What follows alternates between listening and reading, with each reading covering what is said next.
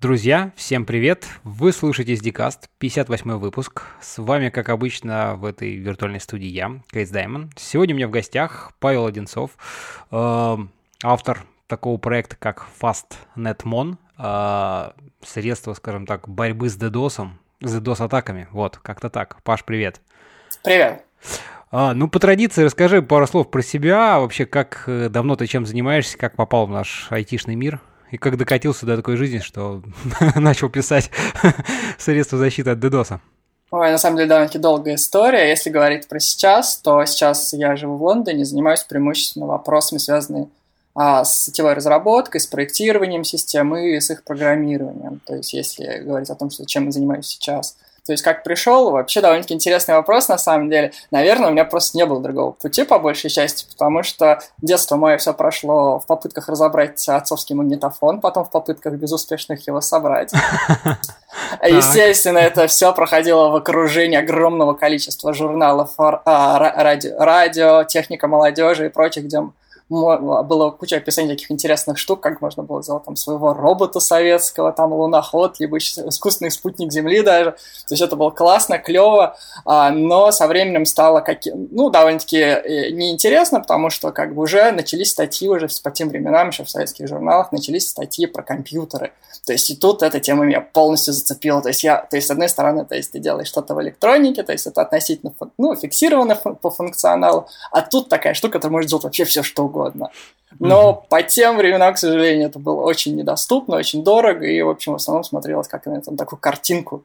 Mm-hmm. Но уже боюсь, не вспомню, когда у меня первый появился Celeron 266, который О, как ну сейчас... это же это довольно-таки уже современный такой. Ну, то есть, да, как бы там не, не 80 ну, какой-нибудь там, не БКшки, а сразу уже ты так это, высоко шагнул, что называется. Ну да, как бы, причем причем он обладал сумасшедшим объемом памяти в 32 мегабайта. Он поддерживал без проблем игры. Естественно, то есть сначала все это началось, сначала игрушечки попробовались, потом попробовались какие-то интересные программки. Вот, но потом стало скучно, потому что, ну, игра, да, неинтересно. И после этого, где-то, наверное, был довольно-таки долгий период, наверное, лет, наверное, может быть, в 5, может быть, даже в 7, то есть когда я занимался просто а, сидел в чатах, естественно, то есть это были такие каналы, типа как например, хакерские каналы, какие-то веб-хак, которые были около такой тематики, именно вот такой Uh-huh. со стороны, можно сказать, dark side. Но это сложно сейчас назвать таким darknet, но это в основном обсуждать довольно-таки безобидные вещи. То есть, по факту, это были большие тусовки хакеров. есть, примерно в то же время начал узнавать про язык Perl, то, что он есть, для чего он используется, то, что появилась мечта написать свой баунсер для RC канала. Вот. И э, попутно какие-то были такие небольшие попытки, то есть что-то такое свое написать, но ни к чему это ну, в основном не, при, не приводило, потому что было непонятно, было мало инструкций, то есть что-то скачал, что-то запустил, то есть был такой, э, был такой период переходный, то есть переход от юзера к advanced юзеру, вот. А после этого, то есть, естественно, стоит сказать, то, что все это время я сидел на Windows, просто Я вот только ты буквально снял с языка, хотел спросить, говорю, это да, же, да, наверное, да. винда, конечно же, была первое время. Да, винда, то есть а, переход как бы на Windows, с, с Windows на Linux у меня не сопровождался никакими холиварами. А как это происходило? То есть примерно в это время, это помню где-то, наверное, за год или за полтора до того, как я собирался в университет еще поступать, то есть это еще, можно сказать, школьные годы были. Uh-huh. Вот, я вот решил так, ну, ну наконец, надо выучить хоть один какой-то язык программирования. И, как, к сожалению, может, к счастью, первым языком программирования моим стал Perl. Uh-huh. То есть, ну, в некоторых обществах лучше не упоминать то, что ты программируешь на перле, потому что это будет большое осуждение, ты что, блин, ты что делаешь? А, и это, э, по тем временам, я как сейчас помню, было, была специ... было два варианта перла. То есть перл классный на Linux, либо на FreeBSD по тем временам, а, либо не классный для Windows от Active State, который нужно устанавливать, скачивать, под которого нет никаких модулей и прочее. И в итоге, когда где-то, наверное, в течение полугода я мучился с этим с ActiveState перлом. То есть, как бы перл есть, а модуль ставишь, он не собирается. Потому что ну да, были... да, да. Ага. Да, под Linux. То есть, и как-то со временем вы как-то ну, ну, блин, ну проблема, решаешь ее, мучаешься, мучаешься по факту. То есть, ты тратишь, наверное, часа два на то, чтобы поставить модуль, а потом 20 минут пишешь.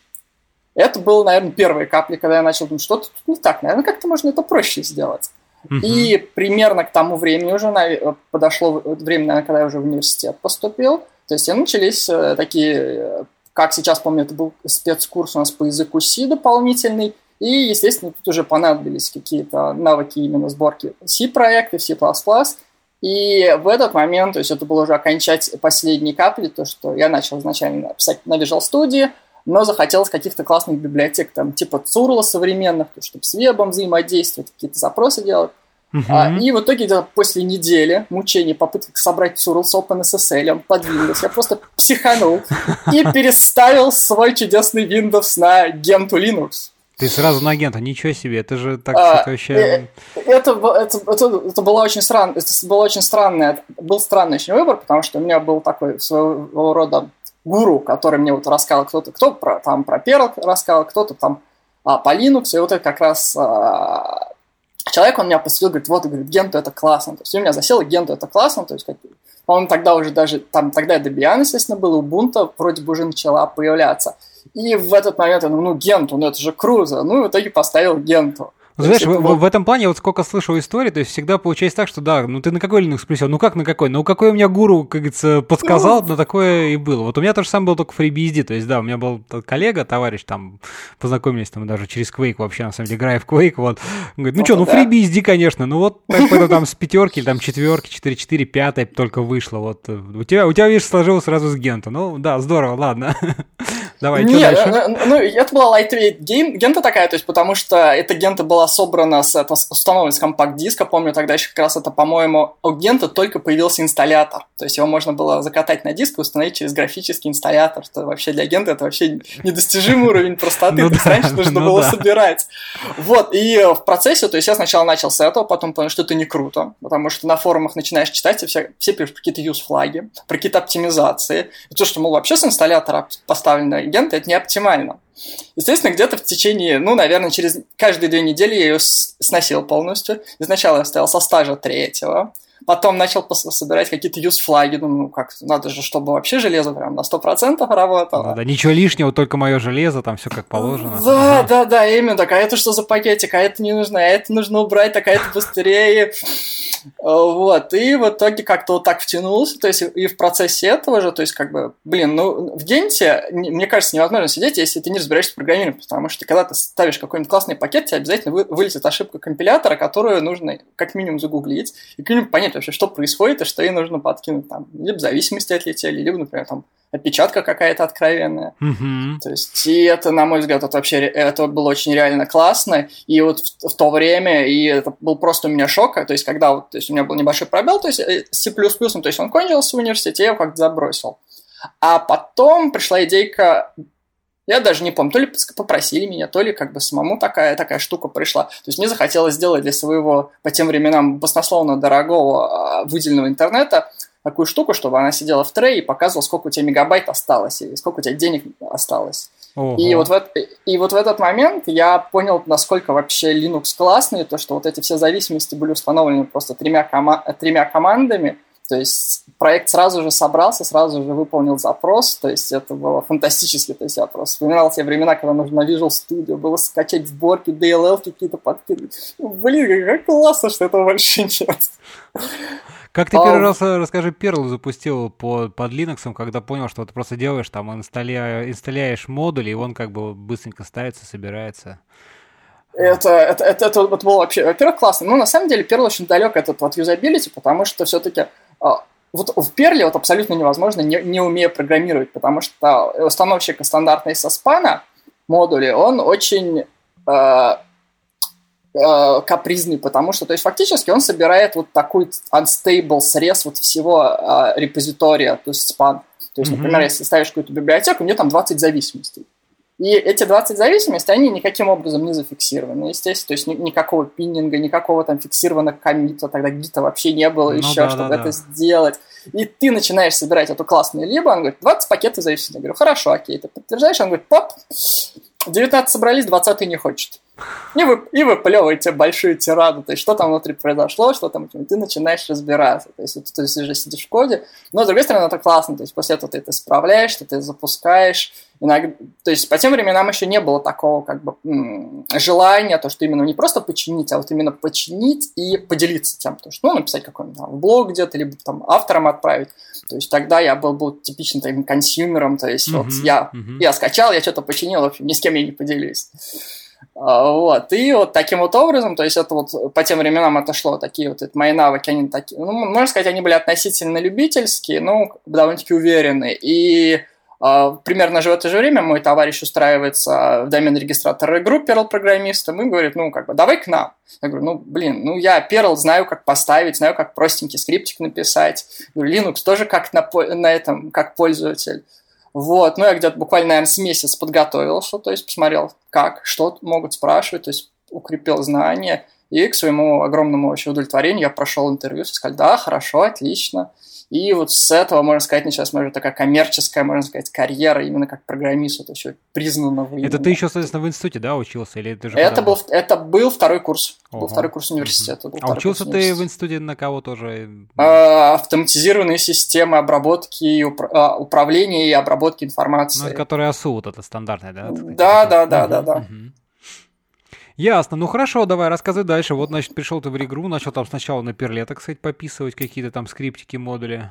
Вот, это, это да, это как, наверное, это как раз вот именно с тех, с тех пор началась моя э, деформация. То есть изначально я пришел как, туда как Perl-программист. То есть в моей задачи входила поддержка большой, большой системы регистрации доменов с кучей модулей, с какими-то бэкэндами, с фронтендами, mm-hmm. с какими хитрыми мастерами, с кучей интеграции, очередей. В общем, было прикольно, классно, но в итоге по таком стиле я проработал где-то полгода. То есть несколько месяцев я разбирался с системой, после этого я уже хачил ее, выкатывал. То есть в те времена примерно как раз открылось, что есть тесты что вообще классно покрыть сначала функционал тестом, потом его в продакшены, где вообще прекрасно просто было. А, вот, и по потом мне попался проект по интеграции хостинга. То есть примерно в то время как раз Регру активно работал над тем, чтобы выйти на рынок хостинга. И мы сказали, вот, все, Паш, теперь хостинг твой проект. А, вот, и с тех времен, то есть как бы сначала, изначально это запускалось как вот у нас есть некая компания, которая предоставляет нам вот всю, всю техническую сторону этого вопроса, но в процессе как бы, ну, выявились проблемы, и пришлось переходить на свое, собственно, оборудование. Это были собственные уже серверы, это было уже арендованное э, несколько стоек в дата-центре, и в этот момент я начал уже мутировать, то есть а, в частично, с одной стороны, программист, с другой стороны, в системного администратора. Потому что, с одной стороны, нужно было интегрировать, там, например, заказ услуги, управление этой услугой, то есть терминацию, какие-то изменения конфигурации, а с другой стороны, надо было подчинить постоянно падающие серверы из-за нагрузки, из-за злобных пользователей. Э, и, ну, к счастью, на, для меня самого сейчас, вот я сейчас так это понимаю, то, что тогда не было DOS-атак. То есть тогда было самое страшное, что на какой-то сайт поперла куча посетителей, и, в общем, или скрипт какой-то взбесился, то есть его убиваешь, и все, сервер отлично работает.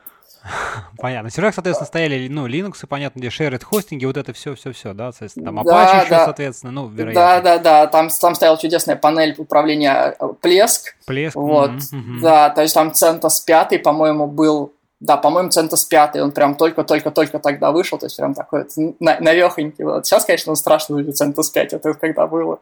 Mm.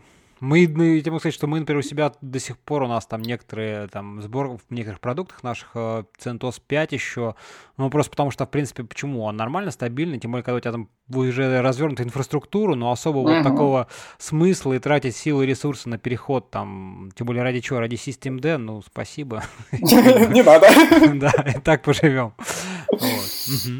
Так, ну хорошо, рассказывай дальше, давай.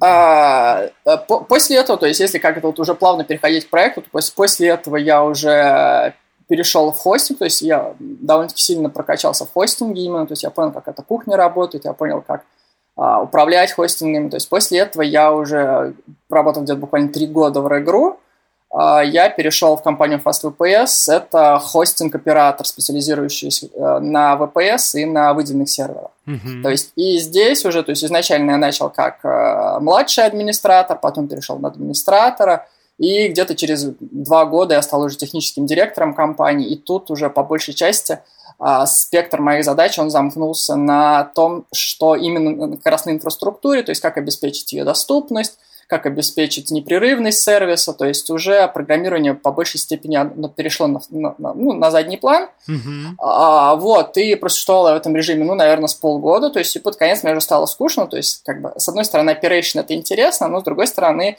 это несколько выматывает, потому что не чувствуются а, продукты, не чувствуется результата, то есть, потому что продукт твоей деятельности, по большей части, он а, улучшение чего-то или там небольшое улучшение чего-то. То есть не можешь сказать, что я вот это вот сделал, это вообще классно, круто. И примерно в это же время начинается очень большая проблема как раз с DDoS-атаками, и тут уже как раз в свое свободное время я начинаю эксперименты в попытках воскресить свои знания C++. То есть, нет, на самом деле это было не так. На самом деле изначально, а, как вот этот вот сам проект Fastnetman родился, то есть изначально я попытался а, мы, стал, мы столкнулись как раз с проблемой, то, что у нас есть атаки, и пришла идея, то есть, а каким образом это с ними бороться. Мгм. Естественно, то есть как э, с точки зрения системы администратора, то есть и э, технического руководителя, то есть у меня была какая то есть мне нужно найти решение, которое стоит определенную сумму денег, которое решает нашу проблему. И, и потратил довольно-таки много времени, потому что то есть, э, у меня был такой подход, то, что нужно, най- вот обязательно это решение должно существовать. То есть, например, если там ищешь какую-то там панель управления, ты ее найдешь. Там, если ищешь там, например, систему какое-то там резервирование а, бэкапов, то есть ты ее найдешь. А вот с DOS-атаками, то есть я потратил очень много времени, то есть провел огромное количество каких-то встреч с этими с, а, торговыми представителями, перерыл огромное количество интернетов, как российских, так и зарубежных, и выводы были довольно-таки плачевные, то, что решения, конечно же, были для данной проблемы, но они стоили просто таких денег, то, что это совершенно становилось нерентабельным, и то, что просто, смотря на эти суммы, а, было проще реально выключить серверы на время атаки и потом выплатить клиентам компенсацию за вот этот простой, чем вообще что-либо пытаться делать. Ага. То есть это страшно, это звучит ужасно, но на самом деле так, то есть суммы с огромным количеством нулей, то что кто-то, конечно же, есть компании, которые могут себе позволить, но их не так много, к сожалению. Ну, есть- понятно, да. Мгм. Так. А, вот, и, и как раз э, придя к, тому- к такому заключению, что, ну, нету, никак, нельзя купить и решить свою проблему, не получается абсолютно. И, то есть, уже в свое свободное время, уже после работы, нач- начал разбираться, то есть, каким образом, вот, то есть, задача стояла очень простая, то есть, нужно было захватить трафик с сетевой карты, в районе где-то 2 гигабит, то есть довольно-таки немного было, то есть, естественно, я пошел по стандартной цепочке, то есть, первое, я узнал лучше всего, попробую начну с первого. Мгм. То есть Перл, в общем, упал где-то, наверное, на 100 мегабитах, а нам еще надо 1900, мне вообще не, не срабатывает. То есть потратил очень много времени на оптимизацию, то есть как, что с этим сделать. А, вот, после этого думаю, ну, Перл как бы староват язык, вот есть Python. Сделал Так. то, же, сделал то же самое на питоне. А, цифры получились примерно те же самые. Тут у меня начало закрадываться сомнение, как бы, в чем проблема-то, наверное. А, вот, и довольно-таки быстро я обнаружил то, что как бы что Perl, что Python, они используют систему захвата трафика, это PCAP. То есть, ну, естественно, как если вбить в интернет PCAP Performance, э, вылазит огромное количество документиков на тему того, что Performance отвратительный. То есть, вам это не подходит. Никак вообще, да, да- даже не пытайтесь. А, вот, и тут уже встала дилемма, то есть вроде бы как бы я помню C и C++, то есть когда-то их учил, то есть, но это уровень знаний был, ну, вот реально 5 лет назад, и нельзя сказать то, что я вот прям вот мне кажется, я, наверное, в то время, я, наверное, потратил неделю, чтобы просто собрать какое-то базовое приложение, чтобы вспомнить, то, что, что такое классы, то есть как методы, как это, это память выделить. Ну да. А, а, а, вот. И в то же время я опять-таки воспользовался тем же пикэпом, который, несмотря на то, что он как бы тормозной, и, о чудо, на, на осях пол- у меня получилось выжить где-то гигабит 100. То есть без потери пакетов, то есть уже половина трафика была отработана. Я говорю, ок, хорошо. У меня, кстати, до сих пор на, э, э, на компьютере валяется серия вот этих вот экспериментов, то есть там, по-моему, я дошел до версии 8. То есть там разные языки программирования, разные расширения. А, вот, и потом, то есть я уже начал разбираться, то есть, а что в PKP именно тормозит, то есть как он устроен. И тут я уже пришел таким, то есть тут я уже как а, программист прикладной, то есть как пикап это все-таки вызов библиотечку, ты его Ну подключаешь, да, да, да, запускаешь. да, в принципе, так сказать, что там под капотом происходит, так сходу ты и не знаешь, и оно, в принципе, не нужно. Ты как бы что, вызвал, получил ответ, и вот. Именно, да, то есть, но именно вот как раз вот это вот отсутствие рычажков, настроечек, то есть сначала я попробовал какие-то буферы увеличить, то есть это дало небольшой скорость, но не кардинальный. И тут люди еще в интернетах пишут, то есть мы тут 10 гигабит обрабатываем, мы тут 15. Я думаю, ну, блин, как вы это делаете? У меня тут 5% от этого не получается. Uh-huh. И попутно уже начал разобраться, что происходит в ядре при этом. То есть как посмотрел, то есть в основном, то есть это не было в том стиле, то, что я открыл исходник ядра, прочитал. Нет, я тогда их не понимал. Это вообще магия была. И подчас до сих пор для меня это магия. Блин, там даже найти какой-то нужный фрагмент, да, не сложно. Я начинал, посмотрел, то есть как он устроен, то есть какие-то общие диаграммы, то есть как это устроено, то есть как копируются пакеты, то есть, например, чтобы до пикэпа догнать, то есть там про- проходит в ядре, по-моему, три или четыре раза копируются пакеты те же самые, повторно, повторно, еще раз повторно. Mm-hmm. Очень не, они неэффективно очень перебрасываются именно из-за uh, kernel space, user space. И тут я пришел, по-моему, к решению, uh, если мне память не изменяет, а, это был NF...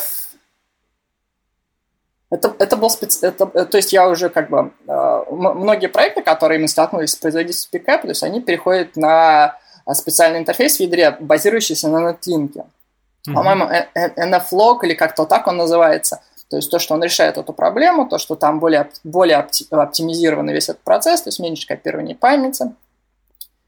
И э, я даже не помню, использовал из какого-то другого проекта, то ли NFDAMP, то ли подобного, именно вот этот вот код, который открывает ядро, настраивает, собирает нужные вот эти netlink структуры. И вообще, как бы Netlink сам по себе очень сложный протокол, потому что очень мало документации по нему и очень много вариантов. То есть это своего рода uh, TCP, UDP, SSTP, еще что-то в одном вот таком флаконе, то есть с какими-то с поддержкой сессий, с колбека, то есть очень сложный сам по себе протокол. Uh-huh. Но где-то недель, наверное, через 3-4 это чудом у меня взлетело, и чудом провернуло 2 гигабита, еще осталось где-то, наверное, 40% процессора при этом, и это уже была, наверное, первая победа, то есть когда это заработало. То есть, э, наверное, это был тот переломный момент, когда именно вот такой proof of concept, все, э, как бы техник сказал, да, это возможно, то есть, и после этого уже, можно сказать, э, именно вот после этого момента, когда мне удалось вот этой скорости достичь, то есть удалось вот обработать этот трафик, используя довольно-таки, ну, по, даже по тем временам довольно-таки древнее железо, то есть и вот с этого момента, можно сказать, я уже приступил к разработке именно Fastnet Mono, потому что уже было понятно, что это можно. То есть мы можем использовать дешевое оборудование, никакие не специализированные карты, uh-huh. и мы можем обработать этот трафик. То есть с того времени, то есть я, вот это приложение начало обрастать функционалом, то есть дальше какие-то уже оптимизации, то есть там еще очень долгий путь был. То есть если сравнивать, то есть причем, как ни странно, все эти старые бэкэнды захвата трафика, они ну, в каком-то виде до сих пор поддерживаются. То есть в каких-то случаях, то есть, ну, например, там на Raspberry Pi ты можешь по-прежнему тоже пикэп использовать, потому что трафика мало, процессора мало. И, ну, принципе, понятно, да, да, там не нужна такая себе большая нагрузка, там user space вещи вполне подходят. Да, да, да. Слушай, ну давай, наверное, вначале, знаешь, еще немножко такой... Э как бы про идею немножко как все зарождалось, ты рассказал, да, прежде чем сейчас уже, так сказать, перейдем, наверное, к каким-то подробностям таким архитектурным и интересным самого проекта. А, немножко еще поговорим, ну, больше такой теоретической части, вот про DDoS, ну, то есть все, наверное, слышали это словосочетание, там, DOS, DDoS, да, Deny of Service, вот, но, может быть, ты немножко, так сказать, э, со своей стороны расскажешь все-таки, как вот, что это за атаки, какие там разные типы бывают, я думаю, будет интересно всем послушать. С, с удовольствием. А, но э, про DDoS основное, что мне хотелось бы сказать, прежде чем начать мою историю, то есть DDoS их очень много, их огромное количество. То есть а, было бы неправильно сказать то, что FastNetMon борется со всеми типами DDoS-атак, потому что э, это, во-первых, очень сложно, и, во-вторых, очень сложно специализироваться на решении именно всех типов задач. То есть FastNetMon специализируется на конкретном типе атак, то есть это атаки класса Volumetric. То есть это атаки, целью которых является просто вывод из строя оборудования с, с помощью а, забивания канала либо сервера, либо дата-центра а, паразитными пакетами, таким образом, чтобы уже просто место в канале не оставалось для легитимного трафика, и таким образом э, сервер бы уже в свою очередь при, при, при, а, прекращал обрабатывать легитимных клиентов, ну и, и выходил из строя. Ну, они просто бы до него не доходили, грубо говоря. То есть, по да, да, то есть это атака, то есть это такой своего рода таран, то есть ты лом, можно сказать. Это, наверное, самое, самое лучшее это. То есть это не, как, это не попытка найти какую-то брешь в системе, это не попытка атаковать ее вирусом, не каким-то, например, социальным инженерингом. Это просто реально такой лом, который вот э, швыряют в какую-то компанию, и у нее начинаются очень большие проблемы. Mm-hmm.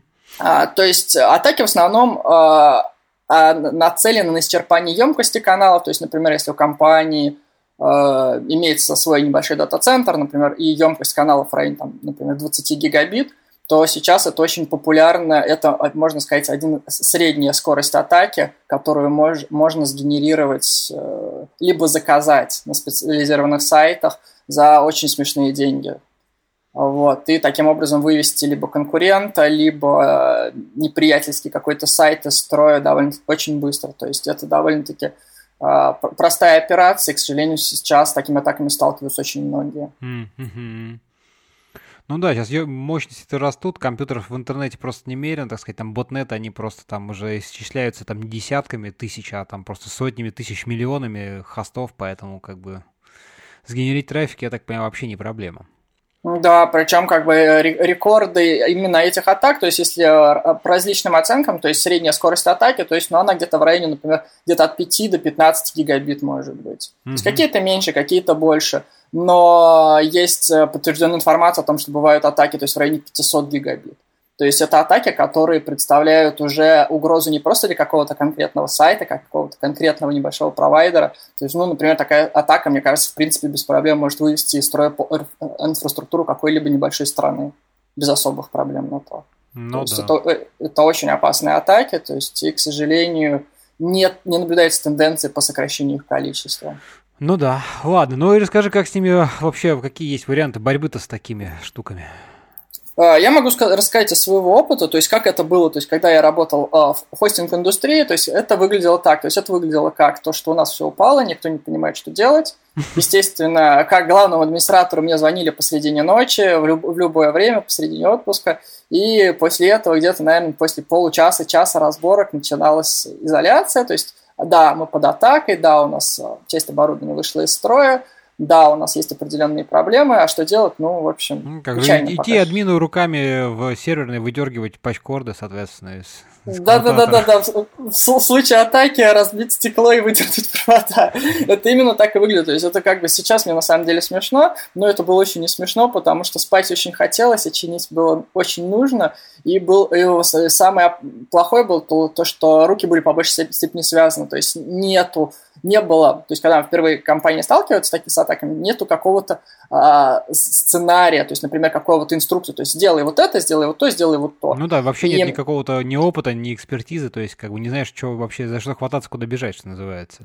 Именно. И что еще очень важно, то что э, DOS-атаку, даже если ты обладаешь экспертизой, то есть, например, ты нанял какого-то очень квалифицированного инженера по предотвращению DOS-атак, он у тебя в штате, но, к сожалению, то есть нельзя вот просто его нанять так и решить эту проблему. То есть, на мой взгляд, а, сети – это очень а, важный момент, то, что есть э, очень хорошо спроектированные сети, в которых есть довольно-таки большой запас по емкости трафика, у которых большой запас по производительности сетевого оборудования, у которого сеть дублирована. А такие сети, они в меньшей степени подвержены атакам, потому что они по своему дизайну, то, что у них все сбалансировано, то, что у них э, большой резерв емкостей, то есть во многих случаях они могут атаки просто не заметить. Ну, это то понятно, есть, да, но хорошо. Да, мы говорим и... в том случае, когда вот такого особого нету, хорошего дизайна, когда ты просто там где-то хостишься, да, у тебя там дата-центр, вот тебе выделили там, условно говоря, шнурок, ты там говоришь, ну все, отлично, вот у меня там 10 гигабит есть, но мне хватит там для моих клиентов. И вот эти это 10 гигабит, если тебе кладут, я так понимаю, опять-таки проблема же тут еще и в том, что даже если, если атака уже началась, а инженер у тебя тоже где-то там дома, то как бы он сам-то не может добраться до оборудования просто потому именно, что вот, именно. вот, то есть как бы на том же суку сидишь, что называется, где и атака идет. Именно, и уже вот как раз вот на этих инцидентах ты начинаешь учиться, то, что нам нужен, например, резервный канал для связи с нашим оборудованием, то есть нам уже нужен резервный какой-то а, оперативный способ связи с провайдером, то есть со временем ты начинаешь обрастать этими вещами, потом ты начинаешь изучать такие вещи, то, что, например, есть возможность заблокировать какой-то трафик силами твоего провайдера. То есть стандартная ситуация в этом случае, то есть я под атакой, то есть люди звонят своему провайдеру, либо дата-центру, говорят, а, ребята, спасайте. Угу. К счастью, ребята часто спасают, потому что с своей стороны, то есть в отличие от клиента непосредственного, они чаще с, с атаками сталкиваются, и, на мой взгляд, сейчас вот средний дата-центр а, сталкиваются с атаками, ну, мне кажется, если не, если не ежечасно, то ежедневно это абсолютно точная информация. Угу. Причем, что интересно, эти атаки могут быть как и входящие, так и исходящие из самого дата-центра. Это очень интересная история. То есть, как бы, как, и, и если рассматривать FastNetMon как средство а, предотвращения входящих атак, то у него есть еще классная сторонняя фича. Он позволяет предотвратить исходящие атаки, тем самым спасти чей-то спокойный сон или чей-то бизнес, который мог бы пострадать, если бы ты вот эту вот атаку, идущую из твоей сети, ты ее бы не зафиксировал. Мгм. А, и как раз продолжает историю, то, что если уже ты с провайдером договорился, то, что провайдер тебе поможет, то, что ты уже расширил емкости, что у тебя есть небольшой запас на время реагирования. А, и тут приходит другая проблема, то, что если, например, когда я первый раз столкнулся с атаками, это, наверное, было лет, наверное, может быть, 4,5 года назад, атаки начинались очень медленно. То есть атака начиналась, ну, сначала там 500 мегабит, потом 600, потом 900, ну, потом гигабит. И это в динамике это было очень медленно. То есть было несколько часов смотреть на графике, пока атака вот разгонится, и ты при- примешь меры. Мгм. А, но в какой-то момент произошел переломный процесс, в результате которого то, что атаки начали разгоняться мгновенно. То есть ты вот смотришь секунда график, тренинг гигабит, вторая секунда 5, третья секунда 10, и ты понимаешь, что у тебя всего 10. И вот именно в этот момент все попытки починить досы руками, они абсолютно не помогали, потому что как то ты пока пытаешься зайти на сервер, у тебя уже все легло. То есть и в этот именно момент пришла, пришло понимание того, что нужно эту задачу автоматизировать. То, что решение должна принимать автоматика, которая знает, что делать, которая реагирует быстрее, чем человек.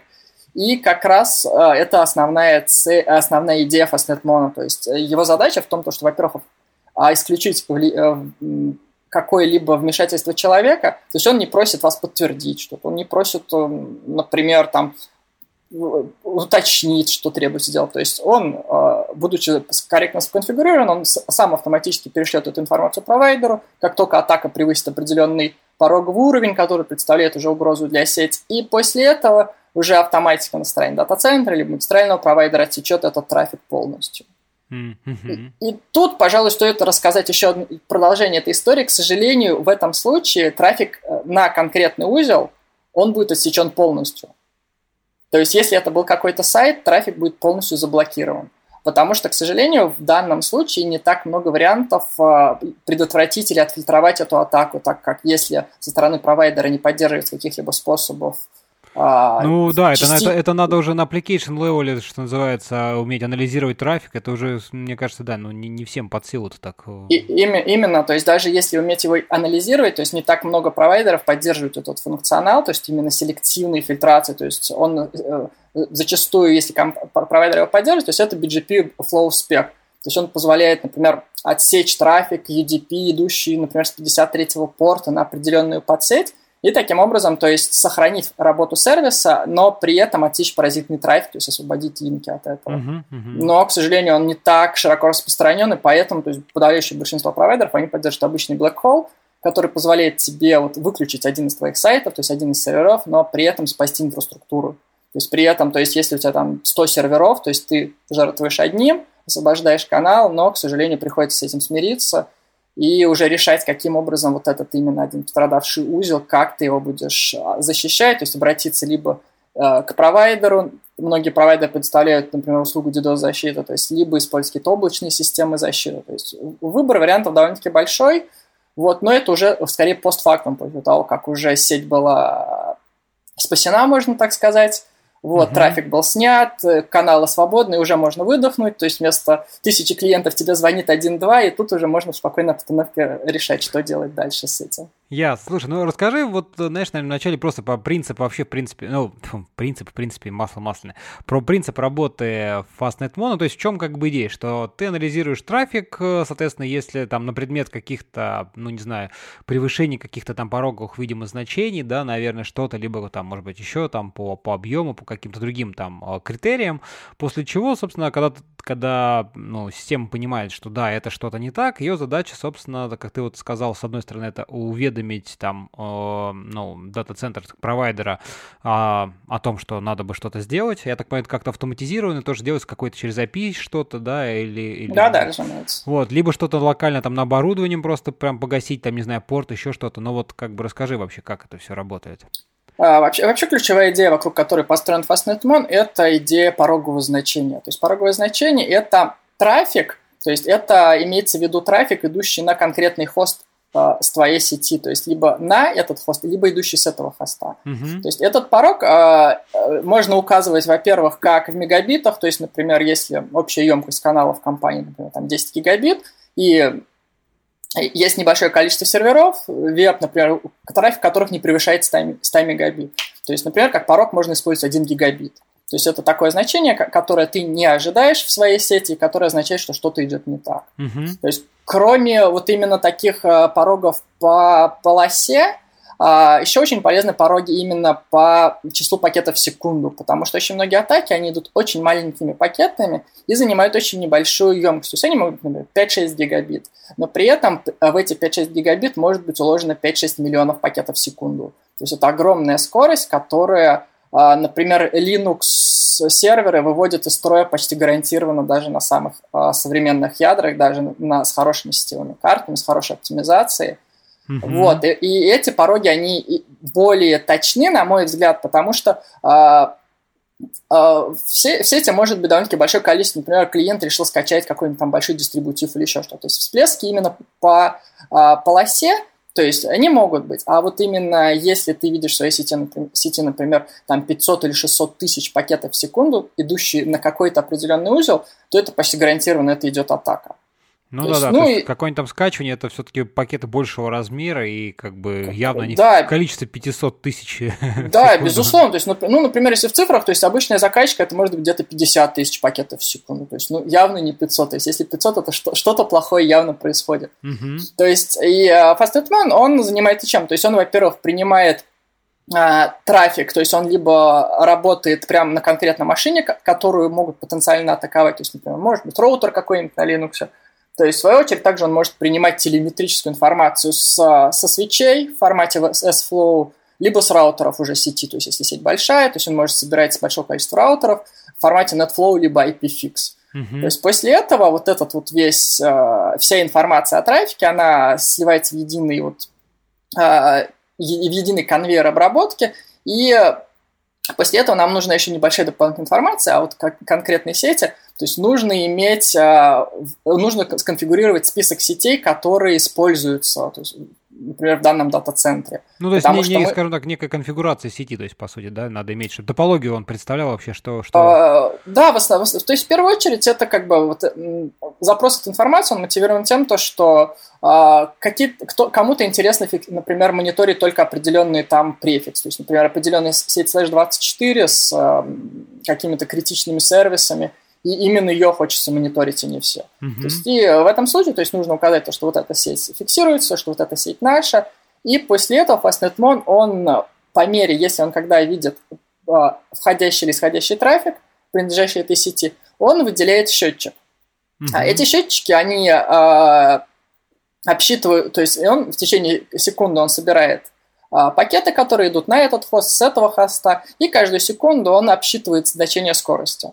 То есть и таким образом получается то, что если, например, там в сети несколько десятков или сотен тысяч, то есть, ну, некоторых клиентов у нас до миллиона узлов в сети, то есть они обсчитываются каждую секунду, и после этого принимается решение, то, что если скорость превысила, например, порог, мы ждем какое-то время, то есть, и если, например, в течение 5 секунд это превышение держится, то есть это не был какой-то всплеск, не было, какой, не, не было, как, не было какая-то закачка файлов, то есть после этого уже мы запускаем код, который осуществляет глубок, глубокий анализ трафика. То есть в этот момент мы уверены в том, что что-то определенно плохое происходит, uh-huh. то есть, но мы еще не знаем в этот момент, что именно происходит. Uh-huh. То есть и тут два варианта. То, что если, например, у клиента на оборудовании его провайдер э, поддерживает только полную возможность блокировки трафика, то есть это BGP Black Hole. То есть и в, в этом случае, то есть уже нужно сконфигурировать э, какой-либо из предлагаемых нами демонов BGP, то есть, например, можно использовать Go BGP, либо Exa BGP, и сконфигурировать BGP-сессию со своим оборудованием, либо с оборудованием провайдера или провайдеров напрямую. И в этом случае, то есть если мы уже зафиксировали атаку со стороны FastNet, то есть мы точно знаем, что что-то плохое произошло, а, мы можем уже сразу же отсечь, если у нас нет других способов более точно проанализировать этот трафик, то есть как каких-то возможностей отсечь только тот паразитный трафик, то есть в этом случае мы уже автоматически передаем а, анонс на какой-либо поддержанный BGP демонов, и он автоматически применяется уже на стороне сети клиента и уже на стороне провайдера. И в течение буквально там 2-4 секунд а, весь трафик на этот узел блокируется. Mm-hmm. То есть это один из вариантов развития событий. А, но если повезло и есть на сети хорошее оборудование, поддерживающее, во-первых, BGP Flow Spec, то есть это, например, это раутеры от Cisco, это серия ISR 1000, ISR 9000, либо, например, Juniper серия MX полностью поддерживает Flow Spec, либо Alcatel Lucent, а, он сейчас уже Nokia, простите, вот, либо даже коробочки от Huawei научились это делать. И в этом случае, после того, как мы зафиксировали то, что порог превышен, что-то плохое произошло, мы, мы уже запускаем э, э, углубленный анализатор, который с силами как эвристики, так и э, глубокой инспекции пакетов, он пытается найти паттерны именно паразитного трафика. То есть, например, для амплификации, то есть специфичны такие варианты, как NTP-пакеты, DNS-пакеты с 53-го порта и довольно-таки большое количество из, известных паттернов. если мы подтверждаем, что да, мы вот видим, например, 95% а, трафика на этот узел, а, представляющийся там NTP-пакеты, то мы в этом случае также генерируем а, BGP-анонс, но он уже получается узкоспециализированный, то он специализируется на конкретный тип атаки. То есть, например, в случае например, в, например, в случае атаки на NCP, то есть это будет анонс, который заблокирует на заданный хост, который mm-hmm. под атакой, а, пакеты, принадлежащие протоколу UDP, идущие со 123 порта, скорее всего, с фрагментацией. Mm-hmm. И в этом случае, опять-таки, оборудование клиента, оно, во-первых, применит его, и уже в свою очередь оно отсечет уже на границах собственной сети вот этот паразитный трафик. То есть если запас по емкости каналов, то есть эта атака будет полностью отбита. То есть, ну а если клиент вообще, вообще, вообще счастливый, его провайдер поддерживает а, Flow Spec на своей сети, то можно без проблем бороться с атаками в сотни гигабит, просто имея, например, там 1 или 2 гигабита непосредственно с провайдером. То есть, потому что в этом случае, то есть, когда этот анонс BGP Spec принимает конкретно провайдер, он его распределяет и распространяет по своей огромной сети, которая может включать там несколько десятков терабит емкости. То есть, естественно, таким образом он может а, очистить очень большой, большой э, объем трафика без переполнения клиентского порта, но, естественно, без какой-либо нагрузки на оборудование э, конкретного, например, дата-центра, у которого развернут Fastnet Node. То есть Mm-hmm. Ну и, естественно, кроме как бы BGP-анонс, то есть если кому-то не хочется или хочется просто посмотреть, что происходит в сети, просто e-mail написать. У нас куча классных интеграций, причем очень круто то, что они по большей части предоставлены сообществом, то есть это интеграции в Telegram, например, в Slack, то есть PagerDuty... Ну, сейчас, сейчас, сейчас модно, да, в чаты все это там везде общаться, там боты, которые там, а заблокируй ко мне трафик. Вот, вот, была такая сумасшедшая идея, то что кроме того, что просто уведомление, была идея сделать управление как раз фастнетмоном через бота. То есть в стиле Хозяин, это атака или нет? Да-да-да, блокируй, окей. Ну, просто сейчас же такой тренд идет как раз это bot operations, то, что у тебя все, ну, да, да, да, да, я, как раз про это говорю. Uh, ясно, слушай, uh, давай, наверное, немножко расскажи, интересно, вот про архитектуру, потому что ты там говоришь, что вот как бы, да, там трафик, большие объемы данных там надо перелопачивать, плюс там, если uh, есть поддерживается оборудование, то надо еще там DPI делать, ну, Deep Package Inspection, да, чтобы понять, uh-huh. что и что и как. Верно. А, как, расскажи вообще, как вот устроено, так сказать, Fastnet Mono, ну, потому что здесь явно какие-то, ну, взять там просто написать там в одном потоке приложение такое, user space, которое будет там ворочать э, гигабиты, мне кажется, оно, наверное, не взлетит, поэтому вот как оно устроено? Не, не, не взлетит. То есть, ну, вот, а, вот об этом а, речь.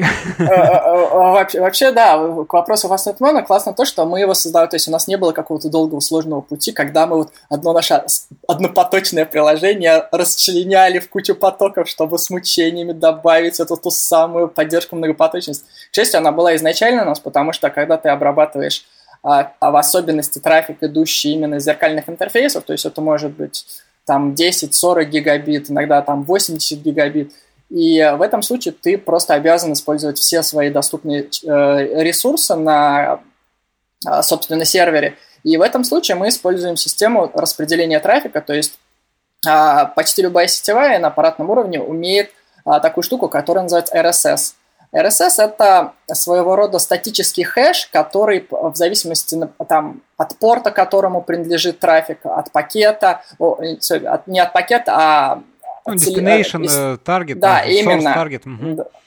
Да, и э, в свою очередь он без проблем распределяет трафик по заданному числу а, рабочих процессов. То есть, если, например, на машине есть там 16 ядер, либо 48, то есть, и обычно имеет смысл, то есть, например, одну сетевую там указать, то, что у нее 16 таких потоков, и таким образом, то, что весь трафик, то есть, например, 40 гигабит, он будет разливаться на 16 различных а, процессов, в, данном, в данном случае мы используем отдельные потоки для обработки этого трафика, так как это одна из самых сложных операций вообще, которые выполняет Fastnet One, и он как раз осуществляет полный парсинг всех этих пакетов, которые ему приходят, но, к счастью, так как это трафик, он не связан между собой, то есть каждый из потоков, он не должен знать, что происходит в соседнем.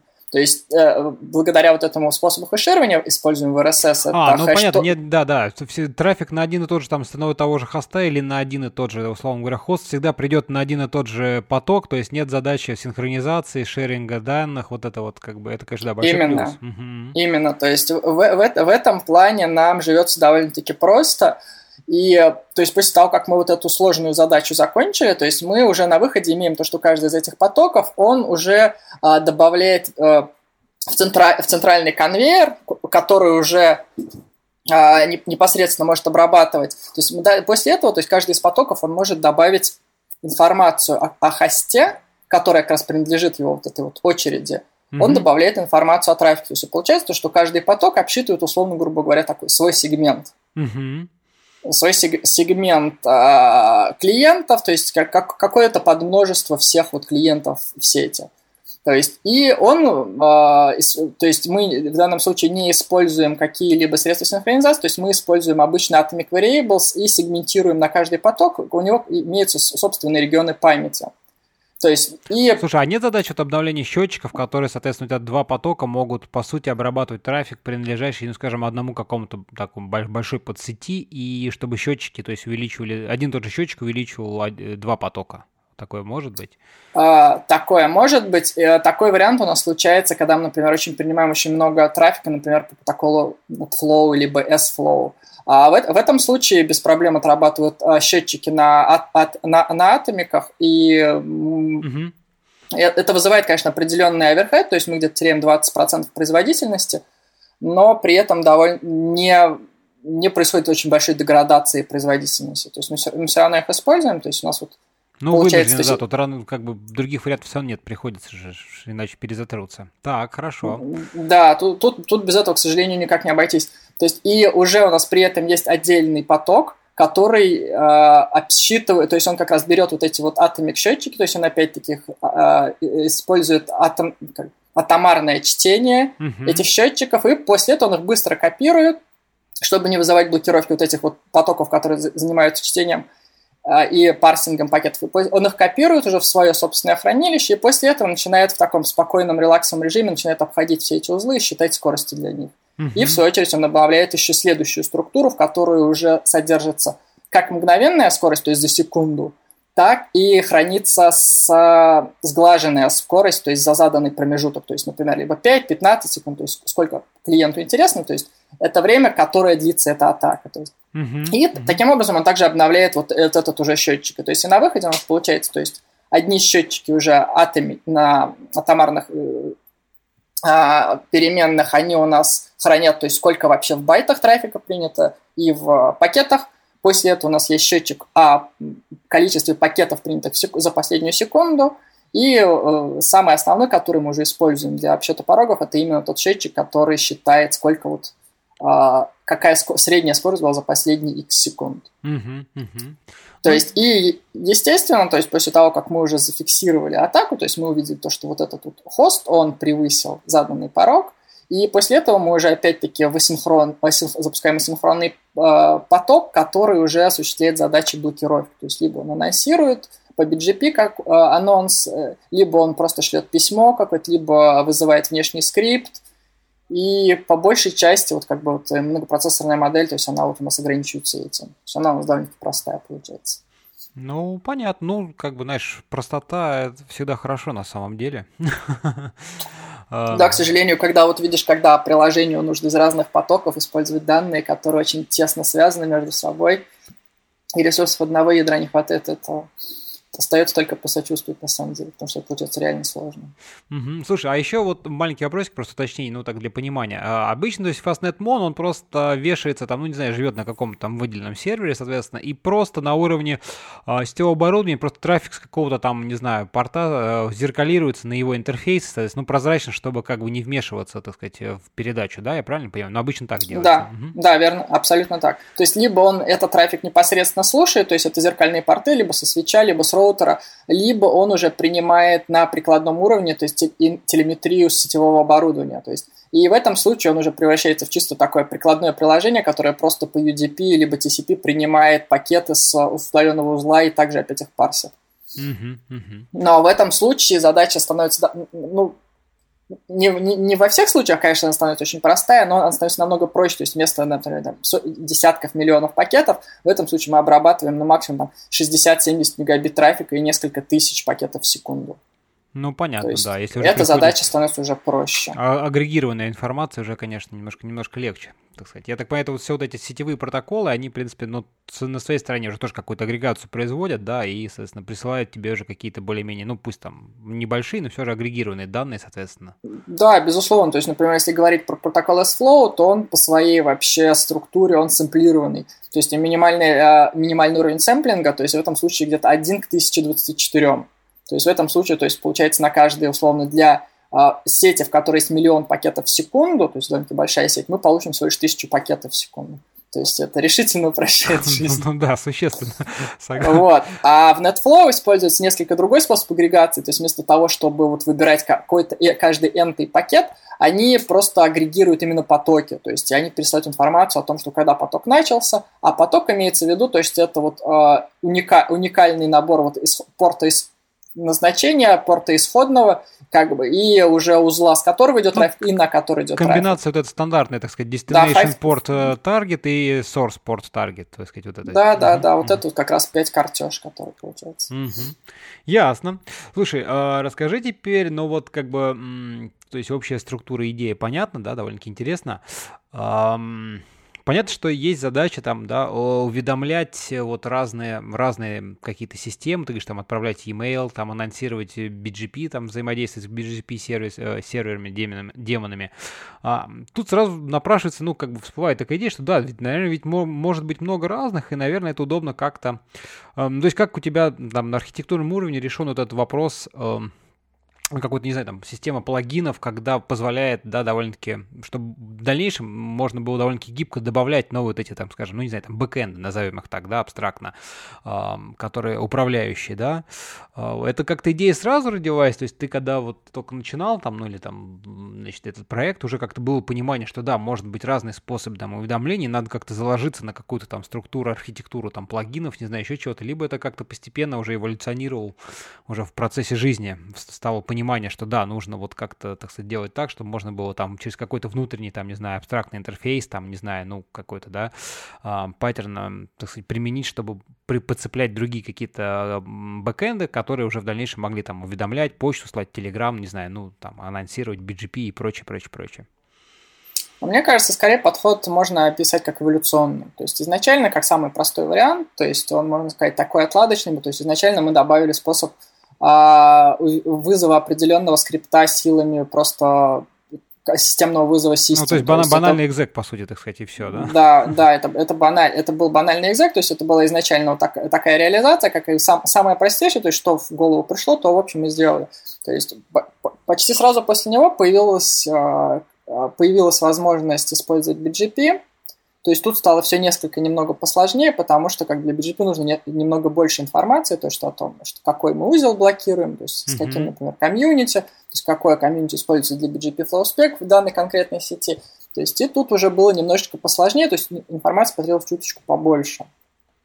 А после этого мы поняли то, что мир, в общем, на BGP обычный Black Hole не заканчивается, то есть мы когда уже добавляли BGP Flow Spec, То есть мы полностью отрефакторили э, вот систему вот этих вот э, уведомлений, то есть мы их называем экшенами, то есть действия определенные. Mm-hmm. То есть и сейчас, то есть у нас нет возможности, например, в рантайме подгрузить какой-то дополнительный экшен, но с точки зрения кода, то есть это отдельная папочка, то есть в ней написано, то есть action BGP, action BGP FlowSpec, action e-mail, и в этом случае, то есть это э, изолированные э, вызовы, то есть с, с фиксированным API, то есть это обычная функция, которая передает информацию об атаке, которая у нас есть, то есть максима- максимально а, подробно, то, что, например, потому что для FlowSpec требуется довольно-таки большое количество конфигурационных параметров, и после этого уже принимает решение, то есть, то есть выполнилось оно, не выполнилось, то есть если не выполнилось, естественно. Ну, понятно, ну, то есть я, я к тому, что вы, вы, в общем-то, кстати, выработали некий такой внутренний, ну, API, внутренний там, да, программный интерфейс, то есть как бы понятно, что как должно вызываться, некие соглашения, и дальше что, какие структуры туда передаются, ну а дальше как, как ты, какой ты код напишешь, так оно и будет там уведомлять или там что-то, что да, делать. Да, совершенно, да, да, совершенно так. То есть если, если хочется что-то какое-то особенное свое уведомление сделать, то есть это довольно-таки простая задача, потому что есть примеры, есть код, то есть и фактически сводится к тому, чтобы скопировать вот, а, пример реализации вот этого так называемого экшена и э, ну, такой реализовать некий, некий скелетон, функцию. который потом, соответственно, дополнить и уже там подправить под свои нужды. Да, да, угу. да. Слушай, ну, а вот, соответственно, в обратную сторону нету задачи, то есть есть ли потребность или там необходимость, не знаю, у клиентов или как вообще ты сам видишь, э, управлять, имеется в виду в рантайме именно инстансом, ну, запущенным Fastnet Mono, то есть там, может быть, чтобы в рантайме, не останавливая, там, взять, там, поменять, я не знаю, пороговые значения, добавить еще что-то. Вот есть так, так, такая задача в обратную сторону? Ой, к сожалению, это очень такой больной у нас вопрос, а, на самом деле. вот как хорошо, видишь, я даже... Очень больной вопрос, на самом деле. А, какое-то время назад, где-то, наверное, буквально полгода назад, мы э, реализовали API на gRPC от Google. То есть он нам понравился, он классный, вообще позволяет очень быстро реализовывать какие-то дополнительные методы. То есть но он по большей части для таких вещей, как, например, заблокировать конкретный хост. То есть, если, например, получилось так, то, что программа пропустила атаку, либо, ты, либо сам системный администратор решил, то, что надо, например, хост заблокировать, то есть он может использовать API э, и клиент для того, чтобы заблокировать, там, например, определенный узел, если программа это решила что, в общем, его не Ну, то есть, чтобы не, не самому слать там BGP анонс, а именно воспользоваться API да, Fastnet да, Mono, да, чтобы да, он за него который же все интегрировано. Угу, угу. А, тоже, в свою очередь, то, что если, например, произошло ложноположительное срабатывание, то есть Fastnet Mono заблокировал то, что не надо было блокировать. Ну да. Вот, естественно, то есть это нужна кнопка Unban, то есть, естественно, мы ее реализовали. Вот, но, к сожалению, с э, реконфигурацией на живую это очень сложно. То есть, например, а, в случае э, упомянутых мной ранее списка сетей, очень сложно перестроить дерево без использования мьютексов. То есть получается то, что если мы хотим вот это вот дерево перестроить, то есть, например, мы сеть добавили какую-то, либо еще что-то, uh-huh. то есть мы, мы должны фактически, то есть остановить вот эти вот процессы, процессы обработки, то есть фактически да, чтобы каждому mutex. скормить новую конфигурацию. Uh-huh. Да, нужно все это остановить, нужно переписать, нужно построить новое дерево, старое освободить.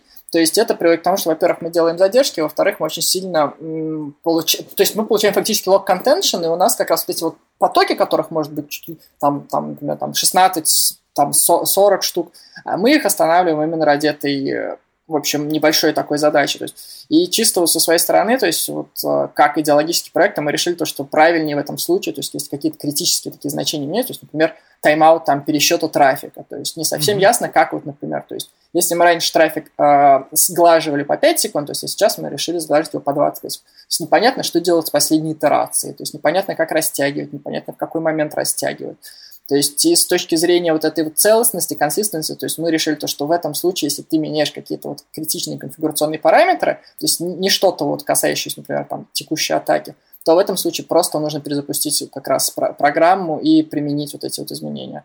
Угу. Потому что вот для того, чтобы это реализовать красиво, то есть опять-таки эти локи, а локи убивают производительность, то есть тут получается у нас такой компромисс своего рода. Ясно. Ну, в принципе, да, все, все, все логично. А расскажи немножко теперь вообще, на чем работает Fastnet Mon, то есть как бы только Linux, соответственно, да, и вы, вы же работаете, я так понимаю, в принципе, в user space, то есть ничего там, никакие модули ядра, вы ничего такого не используете, у вас все, в общем, так, э, ну, в user ну, space или что-то все-таки такое? Общий, общий, общий ответ на самом деле depends. А, а, а, работаем почти на всем. То есть, если из Linux, мы работаем, наверное, на 12 или 14 различных дистрибутивов. То есть, работаем фактически на всем. Но тут стоит оговориться, плюс мы работаем на FreeBSD, мы работаем на DragonFlyBSD, и угу. так, вроде все из альтернативных этих архитектур. А, даже на Маке, собственно, есть сборка. Просто, просто ну, потому просто, что захотел. Ну, понятно. Просто, просто, просто, просто захотел. Ну, почему, почему на Mac не сделать? FreeBSD есть, а Mac, Mac почти FreeBSD внутри, поэтому почему не сделать? Ну, да. Вот, но, как, то есть, если мы говорим то, что мы поддерживаем любой дистрибутив, любой Linux, но тут стоит сказать то, что не все вот эти вот так называемые модули захвата трафика будут поддерживаться. То есть, если мы говорим о таких прикладных протоколах, как SFlow, NetFlow, IPFix, они полностью реализованы в user space, то есть они не используют никаких каких-то там интересных фишек с э, точки, как бы вот именно от ядра, они не хотят никаких возможностей а, от, вот именно вот каких-то конкретных сетевых карт. То есть, ну, например, и друг, один из вариантов, а вот варианты захвата трафика с порта, то есть всего трафика, вот обработки его, они уже накладывают очень много ограничений на самом деле. То есть, например, если мы говорим про а, вариант захвата F-Packet, то он уже требует ядра как минимум э, старше, чем версия 3.13 Linux. А, например, система PFRing, она работает почти на любом ядре, но при этом она, как бы, так как это частично коммерческая разработка, она требует, чтобы ядро было э, ветки долгой поддержки. То есть, а, например, LTS, если ты... Ага. Да, то есть если ты его ставишь на ген, то они скажут, ну, в общем, ты как бы можешь сам код изменить, но, в общем, мы его не поддерживаем.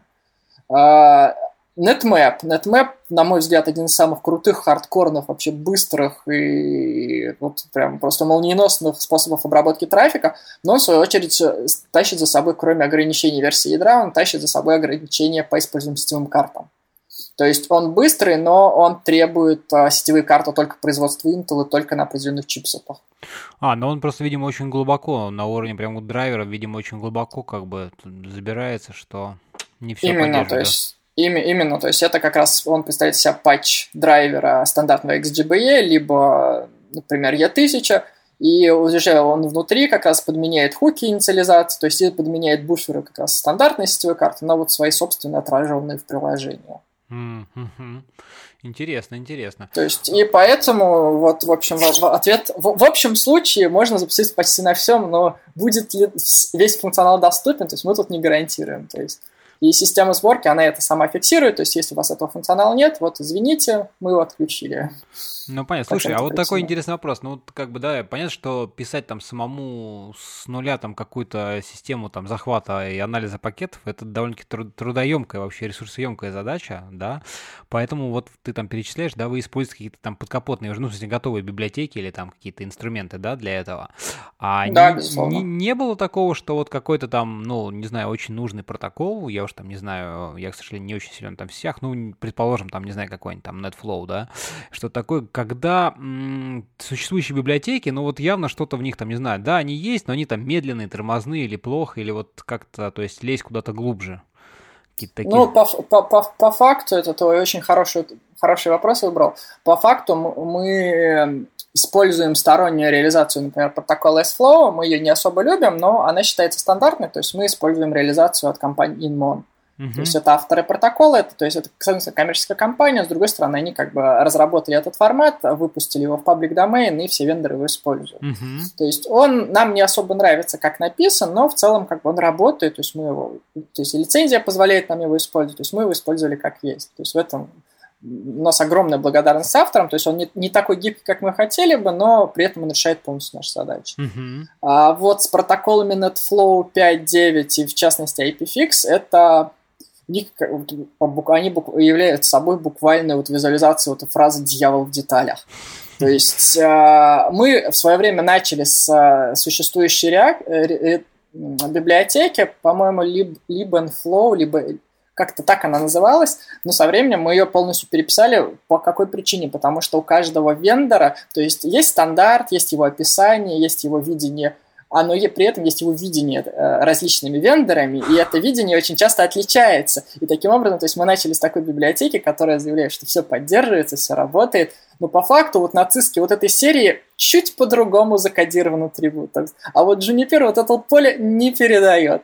И вот эта вот как бы стройная библиотека, она со временем превратилась в огромное количество ифов, то есть каких-то опций скрытых, то есть там, игнорировать па- некратный паддинг, потому что вендор это делает неправильно, и не нужно в этом случае падать. Ага. То есть, и вот этот именно диалог деталей, то есть, очень, на мой взгляд, эти протоколы, как бы, с точки зрения спецификации, они довольно-таки простые, грамотные, но с точки зрения реализации они очень сложные. То есть и вот там вот этих вот таких вот маленьких вот неточностей, каких-то вот небольших э, сдвигов, небольших особенностей в кодировании, то есть, например, они там какие-то данные передают в Little Endian, а какие-то в Big Endian по какой-то причине. То есть кто-то использует там сдвиг первого бита, кто-то использует сдвиг последнего бита. Ну, понятно. И ага. в итоге мы его почти полностью с нуля реализовали со своими силами, то есть вот учтя вот этот вот самый наш опыт, то, что есть, нельзя просто взять спецификацию и реализовать. То есть очень, очень много именно кода конкретно вот этого мы писали сами. Ясно. Ну да, как обычно, вот все, все стандарты, они, конечно, да, все об...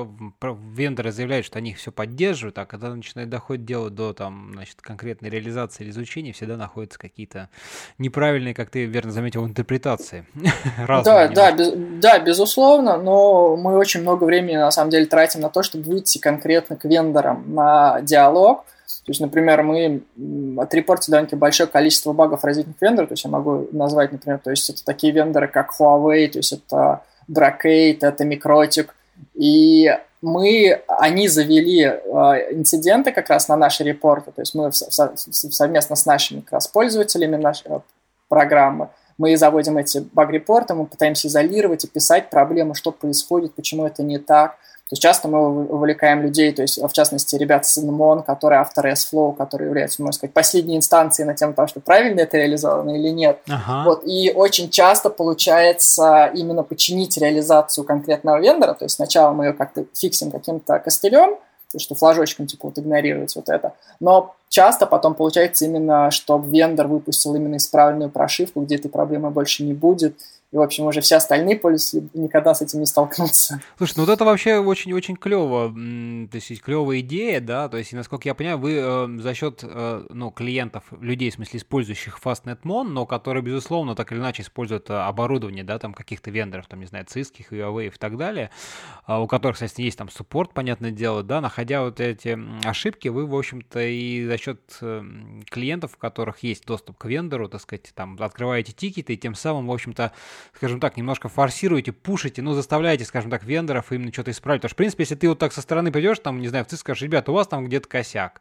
Они тебе скажут, ну, зашибись, ты будешь 2798, которым мы там что-то нашли, да, по постой. Ну, спасибо, мы учтем ваше мнение там в будущих версиях когда-нибудь, может быть. И именно, абсолютно подписываюсь под каждым словом. Это особенности, это верно для многих вообще сфер, но для сетевого мира это в особенности э, верно, потому что обычно влияет на скорость исправления багов, багов, то есть это, во-первых, насколько у тебя крупный контракт с этим вендором, во-вторых, насколько у тебя высокий уровень этого контракта, то есть какая у тебя поддержка гарантируется. Ага. Часто получается то, что если крупный, крупная какая-то компания, крупный магистральный провайдер находит этот баг и требует починить, то есть сроки решения сокращаются до недели.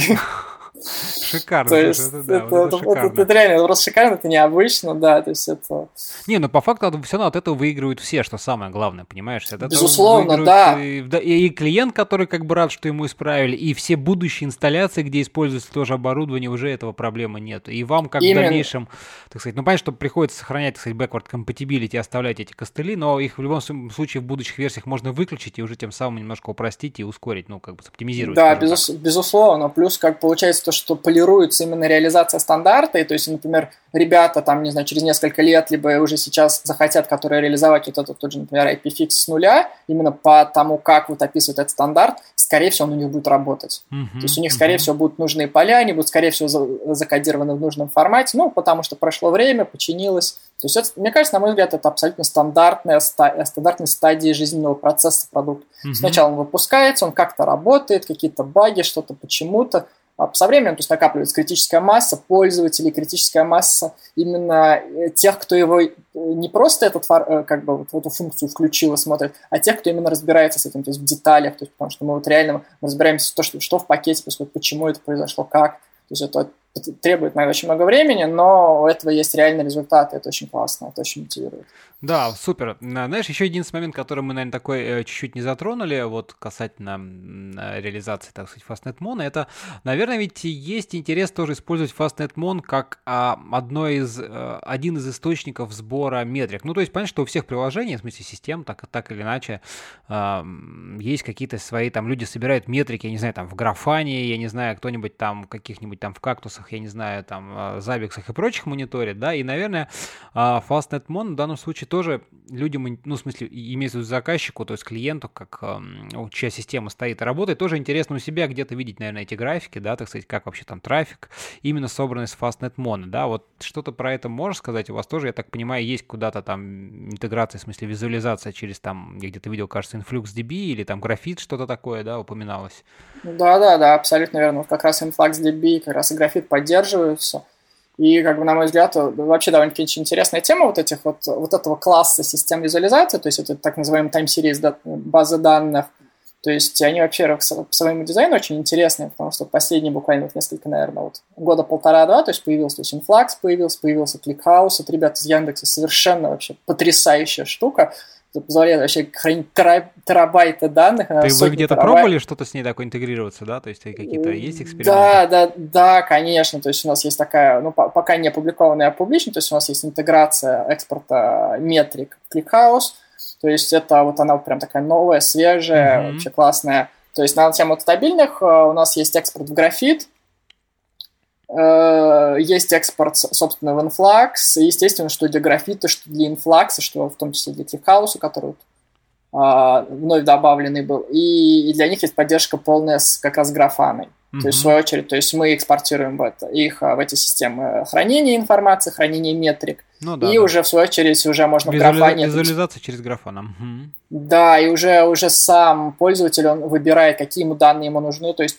и Grafana, она вообще, на мой взгляд, она очень крутая, потому что, то есть, стандартный вариант, э, например, как вот другие вендоры представляют, то есть, вот вам какая-то система вообще страшнющая реализа... Э, визуализация вот этих вот ваших атак, вашей вот емкости каналов, она страшная, она проприетарная, а, естественно, в нее нельзя завести, например, какой-нибудь графика твоего, например, холодильника, там, от кофеварки. А вот графана, она просто реально очень крутая тем, то, что у нее огромное количество интерфейсов, то есть сюда можно там данные, например, там просто с веб-странички импортировать с, с, там, с MySQL, можно использовать Influx, там, ClickHouse. Mm-hmm. То есть огромное количество источников данных, либо какой-нибудь там API, например, какой-нибудь другой компании. И все это можно свести, например, в одном таком конт, э, дашборде, где вот вся вот информация о твоей сети будет. Mm-hmm. То есть ты можешь вообще собрать то есть, информацию об атаке, то есть информацию твоего оборудования, там, температуру банально там, в твоей серверной комнате. И все это на открытых интерфейсах – это полностью вот гибкое, настраиваемое, и плюс очень круто есть много ребят русскоязычных, э, которые вот именно в сообществе именно разработчиков графана, которые можно пожаловать. Говорят, ребята, очень хочется. И вот через несколько дней получить фигу, и там вот теперь вообще классно смотрится. Блин, вообще, вообще красота. Ясно. Слушай, еще знаешь, как вопрос не затронули, вот вопрос отказа устойчивости, потому что понятно, что система достаточно важна, и как бы, да, она там, э, трафик получает там зеркалированных портов, но что, так сказать, там бывают случаи, когда там это, это же один инстанс, запущенный по сути там на одном сервере, да, так сказать. Да, да, абсолютно. И именно так, именно так. Но тут э, нам на самом деле гордиться нечем, потому что задача решена, отказоустойчивости, она решена ребятами и раз, вендорами сетевого оборудования. И потому что вот в сетевом оборудовании классная черта, то, что все проектируется с полной отказоустойчивостью. То есть ты можешь соединить условно свитч и сервер в полной отказоустойчивости, собрав там агрегацию канала. То есть ты можешь соединить, например, switch, а, который работает на уровне и раздает вот, а, интернет непосредственно серверам, либо клиентам с, уровнем, с ядром сети, а, например,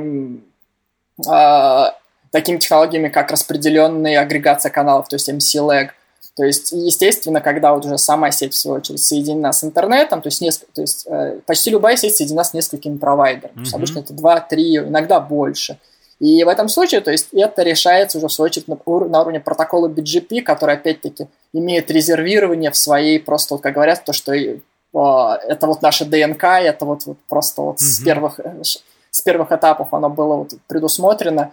И с нашей стороны, то, что если уже сеть, она резервирована, то есть сеть построена вот по такой топологии, то, что в свою очередь, то есть обычно предоставляется два дублирующих роутера, которые в свою очередь работают по схеме либо Active-Active, либо Active-Standby, и, например, в случае сбоя одного из роутеров, второй роутер подхватывает весь трафик. То есть и обычно, например, все магистральные каналы, они подключены, то есть к каждому оборудованию. То есть получается то, что каждое устройство соединено с каждым как минимум там двумя линками. Mm-hmm. То есть mm-hmm. и со стороны Fastnet Mono, то есть обычно а, схема выглядит следующим образом. То есть так как у нас обычно в сети, э, которая спроектирована с отказоустойчивостью, у нас имеется как минимум два роутера, то есть а, каждый инстанс FastNetMon устанавливает свою очередь BGP-сессию с каждым из этих роутеров, либо, например, каждый с каждым. Uh-huh. И в свою очередь телеметрическая информация, то, что она, то есть тот же S-Flow, либо NetFlow, обычно поддерживается как минимум два, две различных цели.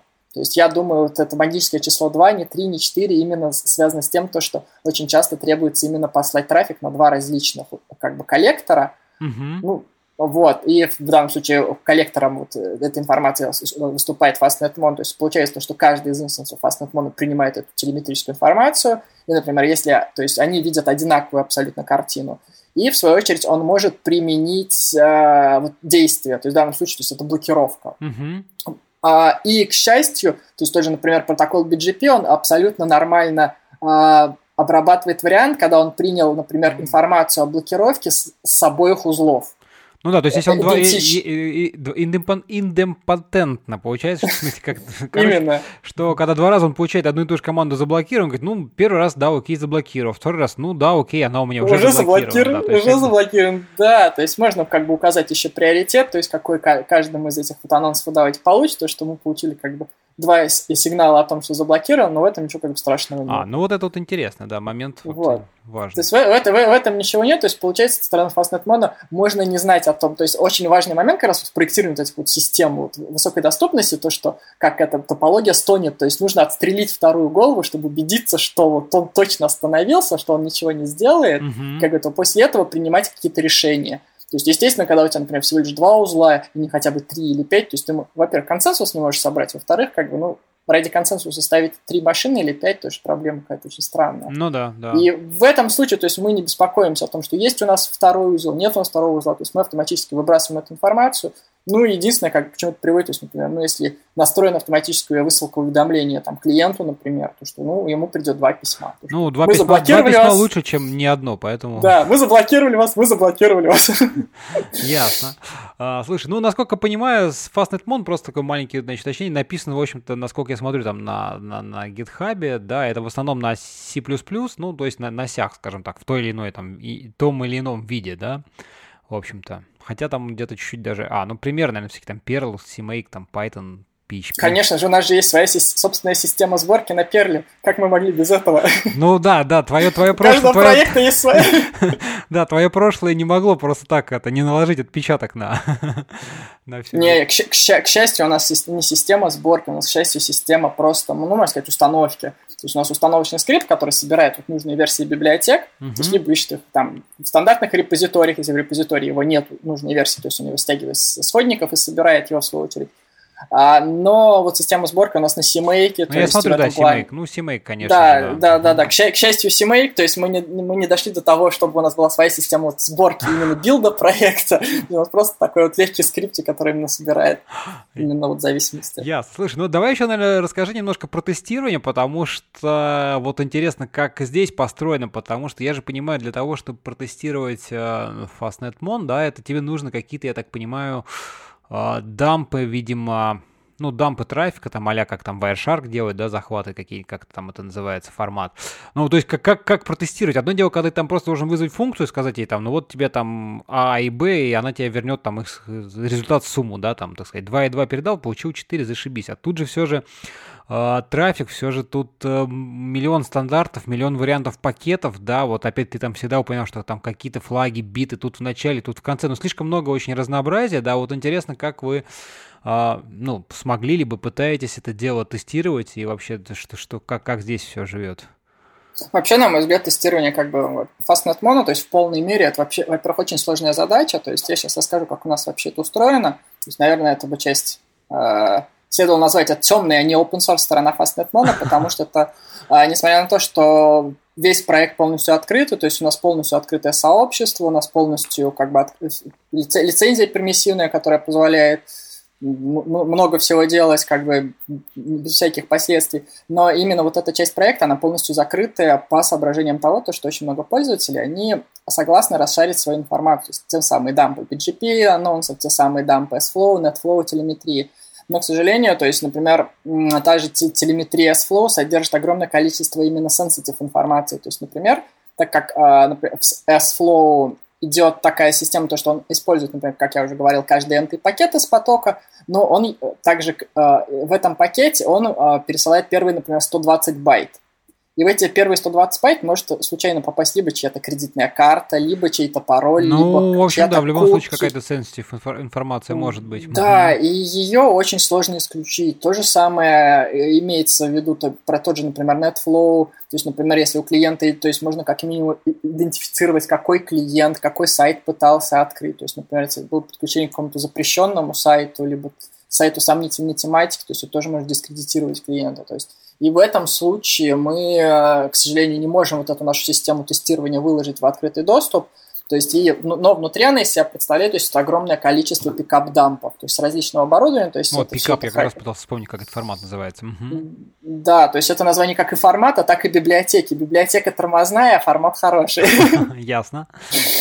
Э, вот, и то есть это представляет собой, то есть это большая, большая папочка, то есть хранящаяся в зашифрованном формате, то есть это она выглядит как это, то есть это, во-первых, вендор, после этого спецификация именно э, серии, серии модель, как устройство, на котором это выбито, то есть потом идет э, указание прошивки, и дальше уже именно какая конфигурация была использована, и как бы... Но это, это у вас как бы нек- некоторые клиенты просто делятся этим куском для того, чтобы как бы это протестировать, именно, получить. Именно, mm-hmm. именно, именно, именно так. То есть в основном это выглядит как, то есть клиент запуск э, какой-то либо пишет на рассылку, либо на GitHub открывает issue, то говорит, у меня вот тут FastNetMon падает в этом случае, либо не может разобрать трафик, либо трафик искаженный. После этого мы начинаем как бы исследование, после этого клиента как бы под много обещаний с нашей стороны, то что, естественно, мы будем хранить эту информацию в строгой конфиденциальности, mm-hmm. то есть мы не будем использовать ни для каких других целей, то есть они передают нам эту информацию, то есть некоторые дампы там несколько байт, если клиент может изолировать, некоторые несколько гигабайт, вот, когда нужно именно в динамике какую-то проблемную ситуацию. То есть, и с нашей стороны это выглядит как, то есть мы запускаем как FastNetMon на базе этой информации,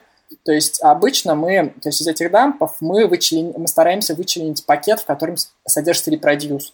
Mm-hmm. То есть вместо того, чтобы использовать вот этот 10-гигабайтный дамп каждый раз в системе тестирования, то есть это, естественно, очень сложно. То есть мы стараемся найти вот набор пакетов, который обеспечивает минимальный репродюс, uh-huh. и после этого мы его скармливаем нашему мануализатору, и уже и, и после этого смотрим, что, то есть правильные ли структуры были разобраны, как бы ожидаемый результат, то есть все, все ли корректно было разобрано, не, не возникло ли каких-то ошибок, то есть в этом случае, да, все, то есть там размер пакета либо sampling rate были вы, вычленены корректно, то есть паддинг обработан, все как бы хорошо в этом случае. Uh-huh, uh-huh. То есть это система, которую мы используем для тестирования непосредственно протоколов. То есть, э, к сожалению, то есть такого там, что для NetFlow, что для IceFlow, смысла каких-то юнит-тестов делать, их его как такового нет, потому что как бы реализация у тебя сторонняя, то есть ты тестируешь несовместимость между своими компонентами, ну, да, да, а совместимость Какой между смысл? черной коробочкой и своим.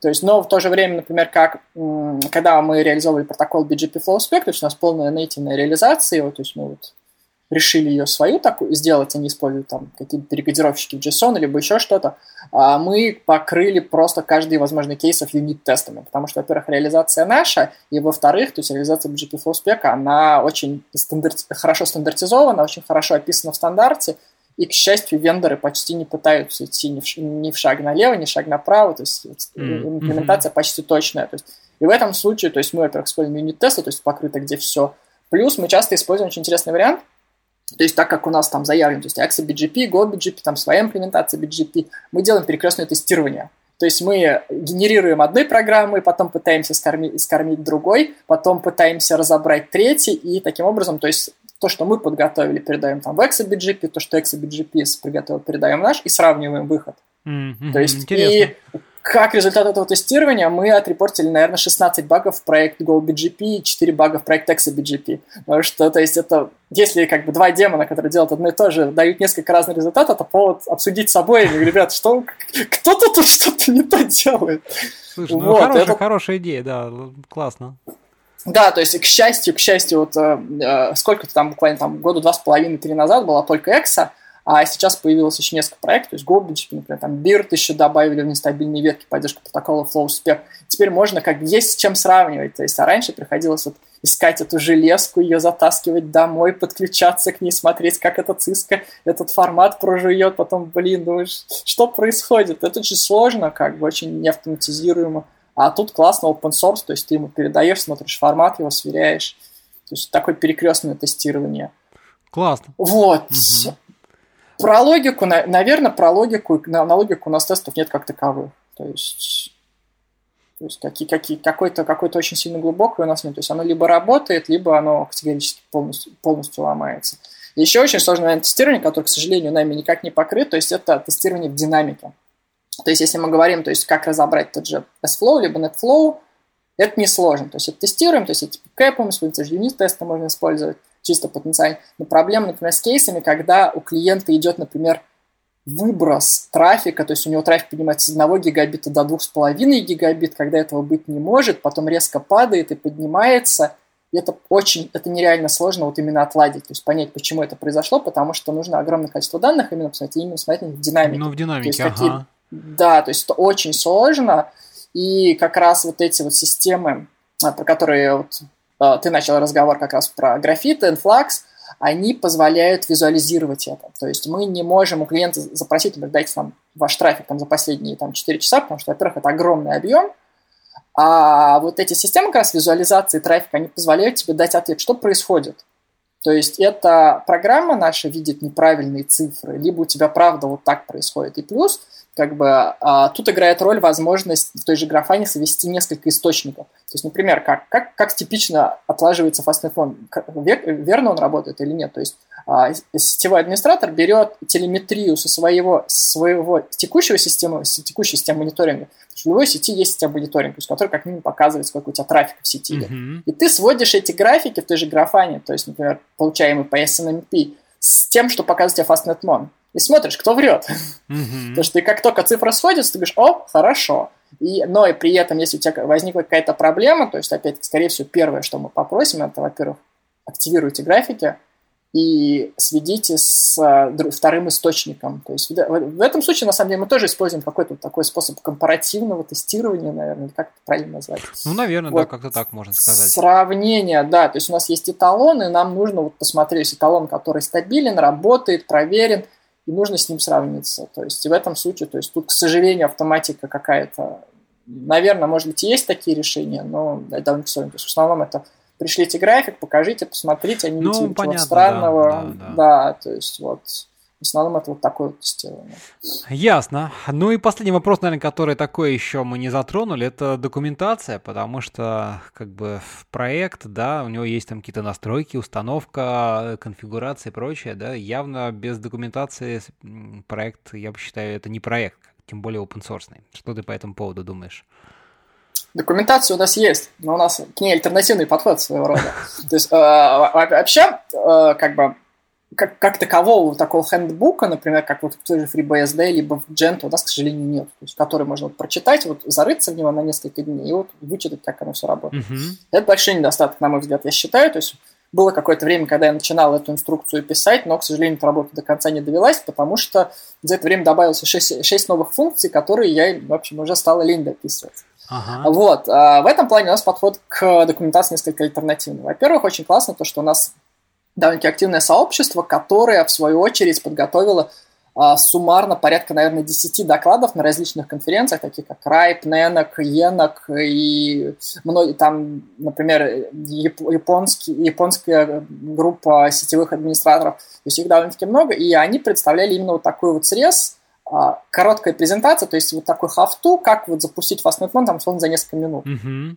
То есть, и в свою очередь, то есть это, во-первых, было с видео, естественно, то есть это было с хорошим описанием, то есть, и это дает очень хорошее понимание, то есть, во-первых, для чего программа, каком случае она себе поможет и как ее вот так быстро-быстро установить. Mm-hmm. То есть, и после этого, то есть вопрос с таким вот анбордингом, вот этой вот изнач... инициальной конфигурации, он вот решается отчасти вот таким образом, отчасти он решается в нашей довольно-таки короткой инструкции, то есть буквально листочками там на два, на два листа четыре брошюрка небольшая, то есть которая объясняет, как она работает, что происходит. Uh-huh. То есть, если речь идет о каких-то вот функциях, которые мы просто откровенно заленились документировать, то есть мы их добавили, они есть, либо они очень редко используются. То есть, в основном тут схема идет э, следующая, то есть, либо э, пользователь идет на mail list, спрашивает, либо предварительно ищет. К счастью, многие предварительно ищут и очень часто находят ответ, то есть на, на подобное, потому что у нас есть одна проблема, например, то есть у нас в одном месте а, matching сетей используется не longest prefix match, а используется просто именно полное совпадение сети. То есть вместо того, чтобы добавить, там, например, там, сетку слэш 24, нужно добавить там слэш, сеть, например, слэш 27, и точно то же самое, что в конфигурации указано. Mm-hmm. То есть и у нас уже в этом тикете, наверное, ответов 150. О, у меня то же самое, помогало, спасибо.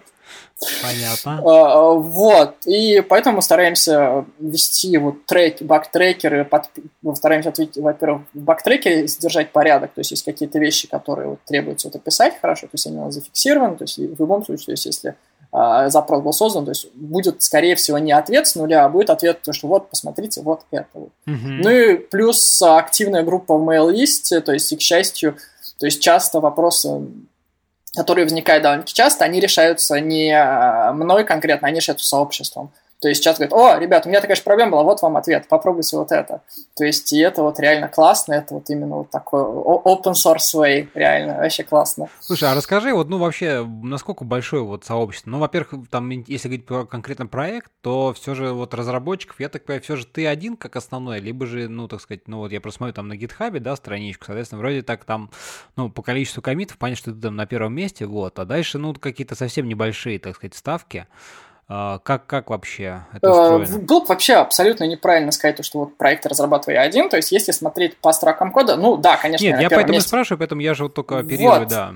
GitHub. Именно, именно, но есть огромное количество вот те же самые, например, пикап дампы, которые я упомянул. То есть без, без этих вот пикап дампов, то есть своего рода помощь сообществу, то есть без нее проект бы просто невозможно. Ну, конечно. Мы не добились mm-hmm. вот таких цифр. А, вот, плюс, э, если мы говорим о сообществе, то есть сообщество это какое-то безликое понятие, есть очень классные вендоры, которые тоже, в свою очередь, заинтересованы в интеграции с Fastnet One. То есть, как буквально, там, не знаю, месяцев пять назад мы закончили интеграцию с ребятами из A10 Networks, и буквально пару месяцев назад мы закончили интеграцию с ребятами из Radware. То есть, это, условно, вендор, который пришел к нам и сказал, мы хотим, говорит, наши вот дорогущие железки классные, интегрировать с вашей классной программой и, в общем, сделать нашим клиентам вдвойне классно. То есть, и вашим клиентам, и нашим клиентам.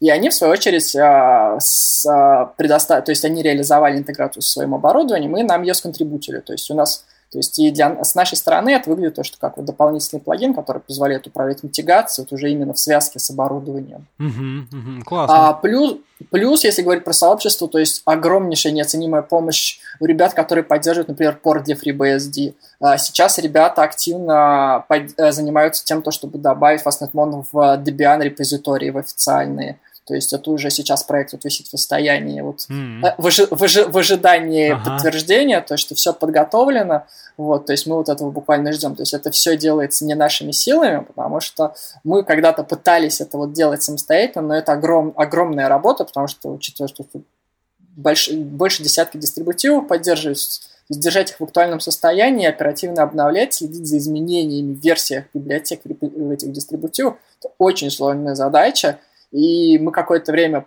позанимались, и, ну, в общем, после этого стало понятно, что это невозможно делать. Просто людей не, не хватит, и просто реально любом случае в этом, что собирать пакеты. Uh-huh. И в этом плане огромнейший неоценим помощь именно от сообщества, кто вот решает, говорит, я вот хочу вот сделать вот именно вот для этого дистрибуцию, я хочу вот для этого делать.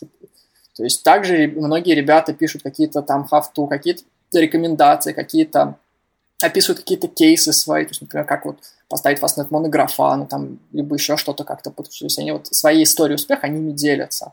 Uh-huh. Вот, и, естественно, вот эти вот все вот классные интеграции, которые я там сказал, Slack, Telegram, то есть это, то есть интеграция там, с тем же вендорами Microtik, они были сделаны именно не вендорами, а именно просто ребятами сообщества, которые считали, вот, блин, мне бы классно было, я вот тебе сделал, вот вам, вот вам, держите, может кому-то еще пригодится. То есть и это вот реально вот такой дух open source, ты его чувствуешь, ты его понимаешь.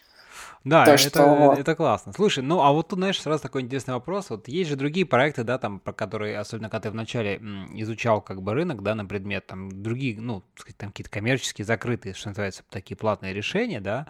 Вот э, все же, как ты думаешь, ну, у тебя проект, как ты сам уже сказал, с самого начала был, в общем, open source, просто, сказать, цель была, там, я так понимаю, решить проблему, да, вот как, в чем ты видишь ну, не знаю, там отлично, не отлично, но интересно какие-то соображения по поводу вот от open source проектов, или вот закрытых, так сказать, там, ну, какие-то, там, ну, плюсы и минусы, наверное, все примерно на них понимают, там, да, платный, бесплатный, поддержка, не поддержка, но, тем не менее, вот, а вот опять-таки, видишь, тут как бы проект открытый, но, тем не менее, есть э, сообщество, есть, так сказать, там, контрибьютинг и вендоров и так далее, да, вот, э, по сравнению с закрытыми какими-то коммерческими разработками все же, где, в чем ты видишь плюсы вот в таком выборе?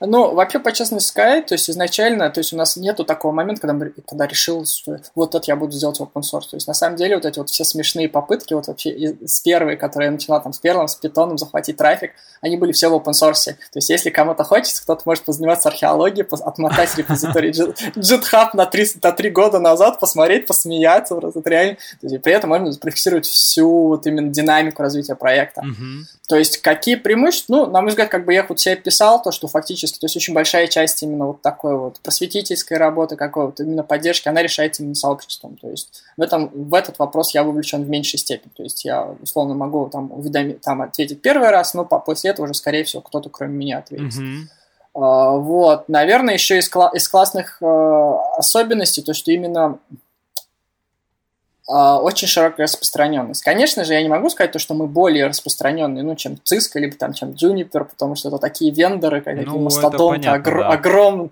огромные атланты, на которых вообще все, все остальные держатся.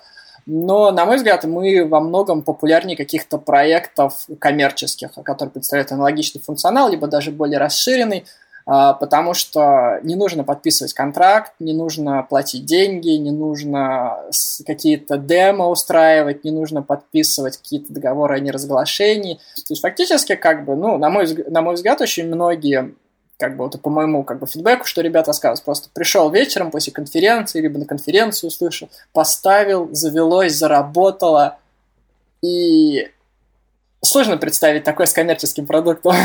Ну, да, да. Не, ну, понятно, там все, там, кстати, там на первых этап, этапах там обычно какую-нибудь там пирацию найти, скачать, посмотреть, но тем не менее, как бы к вот, знаешь, из всего, что ты рассказываешь, опять-таки очень важно здесь это вот активное взаимодействие, да, с сообществом, потому что, ну, проект может быть то open source, не open source, не важным, а вопрос в том, как э, скажем так, его авторы, да, там, ну, э, взаимодействуют вот в конечном итоге с клиентами, потому что, да, можно там завести issue, и дальше там, ну, оно будет висеть там 2-3 месяца, никто на него ничего не ответит, и ты думаешь, ну, да, open source, ну, что, либо самому форкать, патчить, да, так сказать, либо где обратная связь-то, вот, поэтому вот такой момент тоже, наверное, важен.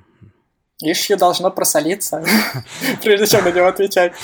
А, да, я абсолютно согласен, потому что какое-то время, а, когда, например, вот я выпустил версию 1.0, такая, это был эпохальный момент, то есть когда вот уже оно работает, оно вот почти совсем совместимо, почти все баги вычищены были, то есть это был вот а, такой вот эпохальный момент для меня, и в течение, наверное, месяца я тратил наверное, процентов 90 времени не на то, чтобы писать код, а именно на то, чтобы э, писать какие-то там комментарии, либо отвечать пользователям, либо подготавливать какие-то, например, там статьи в свою очередь тоже, либо для, собственно, вики-проекта, либо в блог себе, то есть где вот рассказать про это, mm-hmm. либо на какие-то на основные, на, на тематические сайты, то есть, например, там я тоже готовил публикации, то есть и на тот же Хабр, на OpenNet, и на Linux.org, то есть и э, и после этого, то есть как бы одно дело это подготовить, то есть, естественно, это тоже требует времени. Да, конечно. Но по- после этого еще очень важный момент был обработать фидбэк.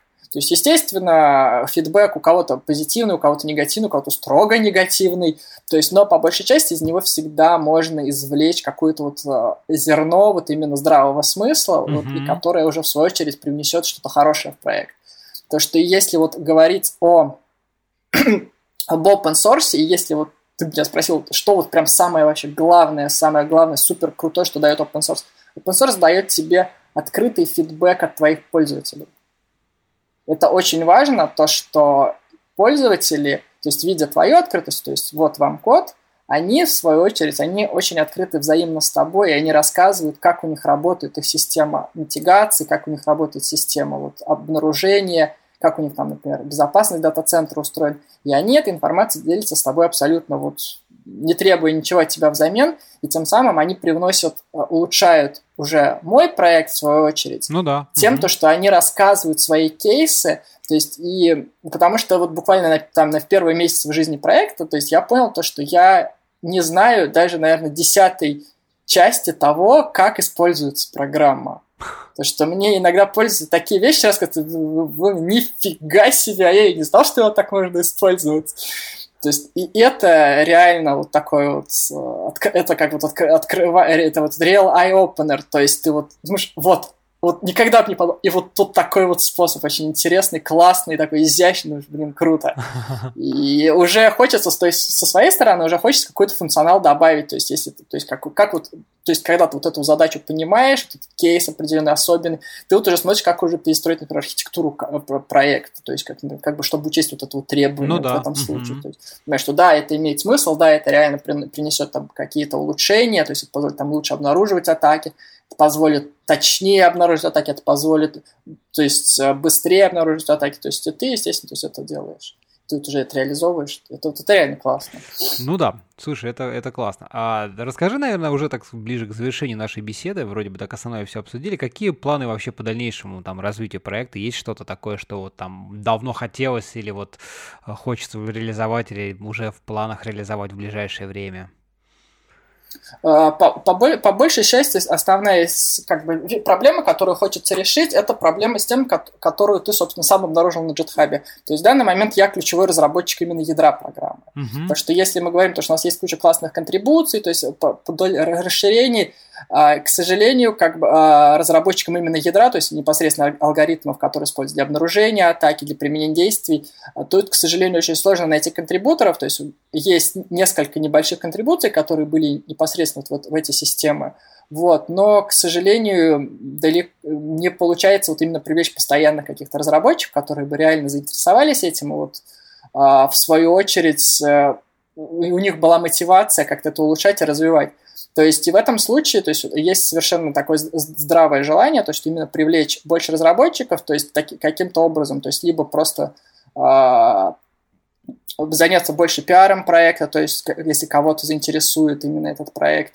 А также есть планы по продаже лицензий коммерческих для компаний, которым интересна техническая поддержка проекта, то есть которые не хотят заниматься вот всеми настройками, конфигурацией проекта сами, то есть, а хотят, в свою очередь, то есть мы хотим вот эту вот коробочку. Ну, и это вот такой, вы... такой уже, уже как бы проверенный, в общем, проторенная дорожка, когда, да, проект, безусловно, открытый, но как бы вы, да, вам не хочется, хотя если вы готовы платить деньги, ну, мы вам не вопрос, там, поставим, настроим, подскажем, там, именно, именно. и так далее, и так далее. Ну, это... и, и, и, именно. Угу. А, вот. А, мы как бы возлагаем большие надежды вот на этот вариант, что он как бы сработает, но вот основная мотивация в нем не столько как бы именно какая-то а, то есть основная мотивация в этом случае, она в том, что именно привлечь больше разработчиков к разработке ядра, потому что идей на самом деле огромное количество, потому что сейчас вот идет современные все тренды, то есть идут какие-то классные устройства там на FPGA, то есть идет там машинное обучение, то есть на каждом просто шагу, то есть искусственный интеллект, то есть какие-то огромные бигдата системы, то есть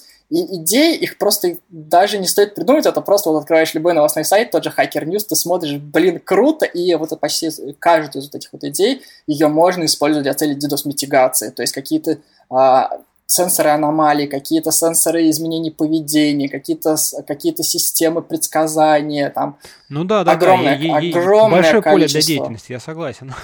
Да, и вот реально хочется это все интегрировать, попробовать, но с другой стороны, как бы в данном случае все получается сейчас ограничено моей компетенцией, то есть, ну, как бы если я код писать могу, то, например, там математика, машинное обучение, я не разбираюсь абсолютно никак, и при этом хочется то есть, именно такую вот свежую кровь привлечь, которая сказал, вот, блин, классно, и, и вот рассказал тот свой другой вот такой вот кейс, ага. как вот он хочет, как он это видит, как вот он работает, вот, и именно тем самым улучшить проект и, и сделать его еще более интересным, еще предоставить еще более точную а, информацию об атаках и, может быть, даже предоставить какие-то более комплексные решения. То есть не просто решение, там, например, по мониторингу DDoS-атак, DDoS а вот решение по полной мой обеспечить там кибербезопасности, то есть уже более интегрированное, более, более сложное, более такое вот уже ну да, тут уже, конечно, одному человеку просто невозможно быть экспертом во всех этих областях. Это, конечно, да, тут, да, безусловно. Просто физически потому, не что, хватит как... времени на это даже вообще, как, как ни крути. Да, конечно, безусловно, это время. Время очень дорогой ресурс, но при этом как бы компетенции тоже очень большую роль влияют, потому что очень важно, какой бэкграунд у человека, то есть если он придет, например, с другой сферы, то есть у всех разный взгляд, и вот это вот это именно классно, то, что когда ты имеешь Ну вот на, на, на стыке, на стыке этих разных взглядов как раз-таки рождается, в общем-то, самые правильные вот. идеи да, и Да, и, да, именно. То есть, и пока вот в этом направлении нам не сказать, что мы очень успешны. То есть, ну, мы, мы, мы движемся, мы в процессе. Ну, я могу тебе только пожелать успехов в этом. Вот, так что... Огромное спасибо.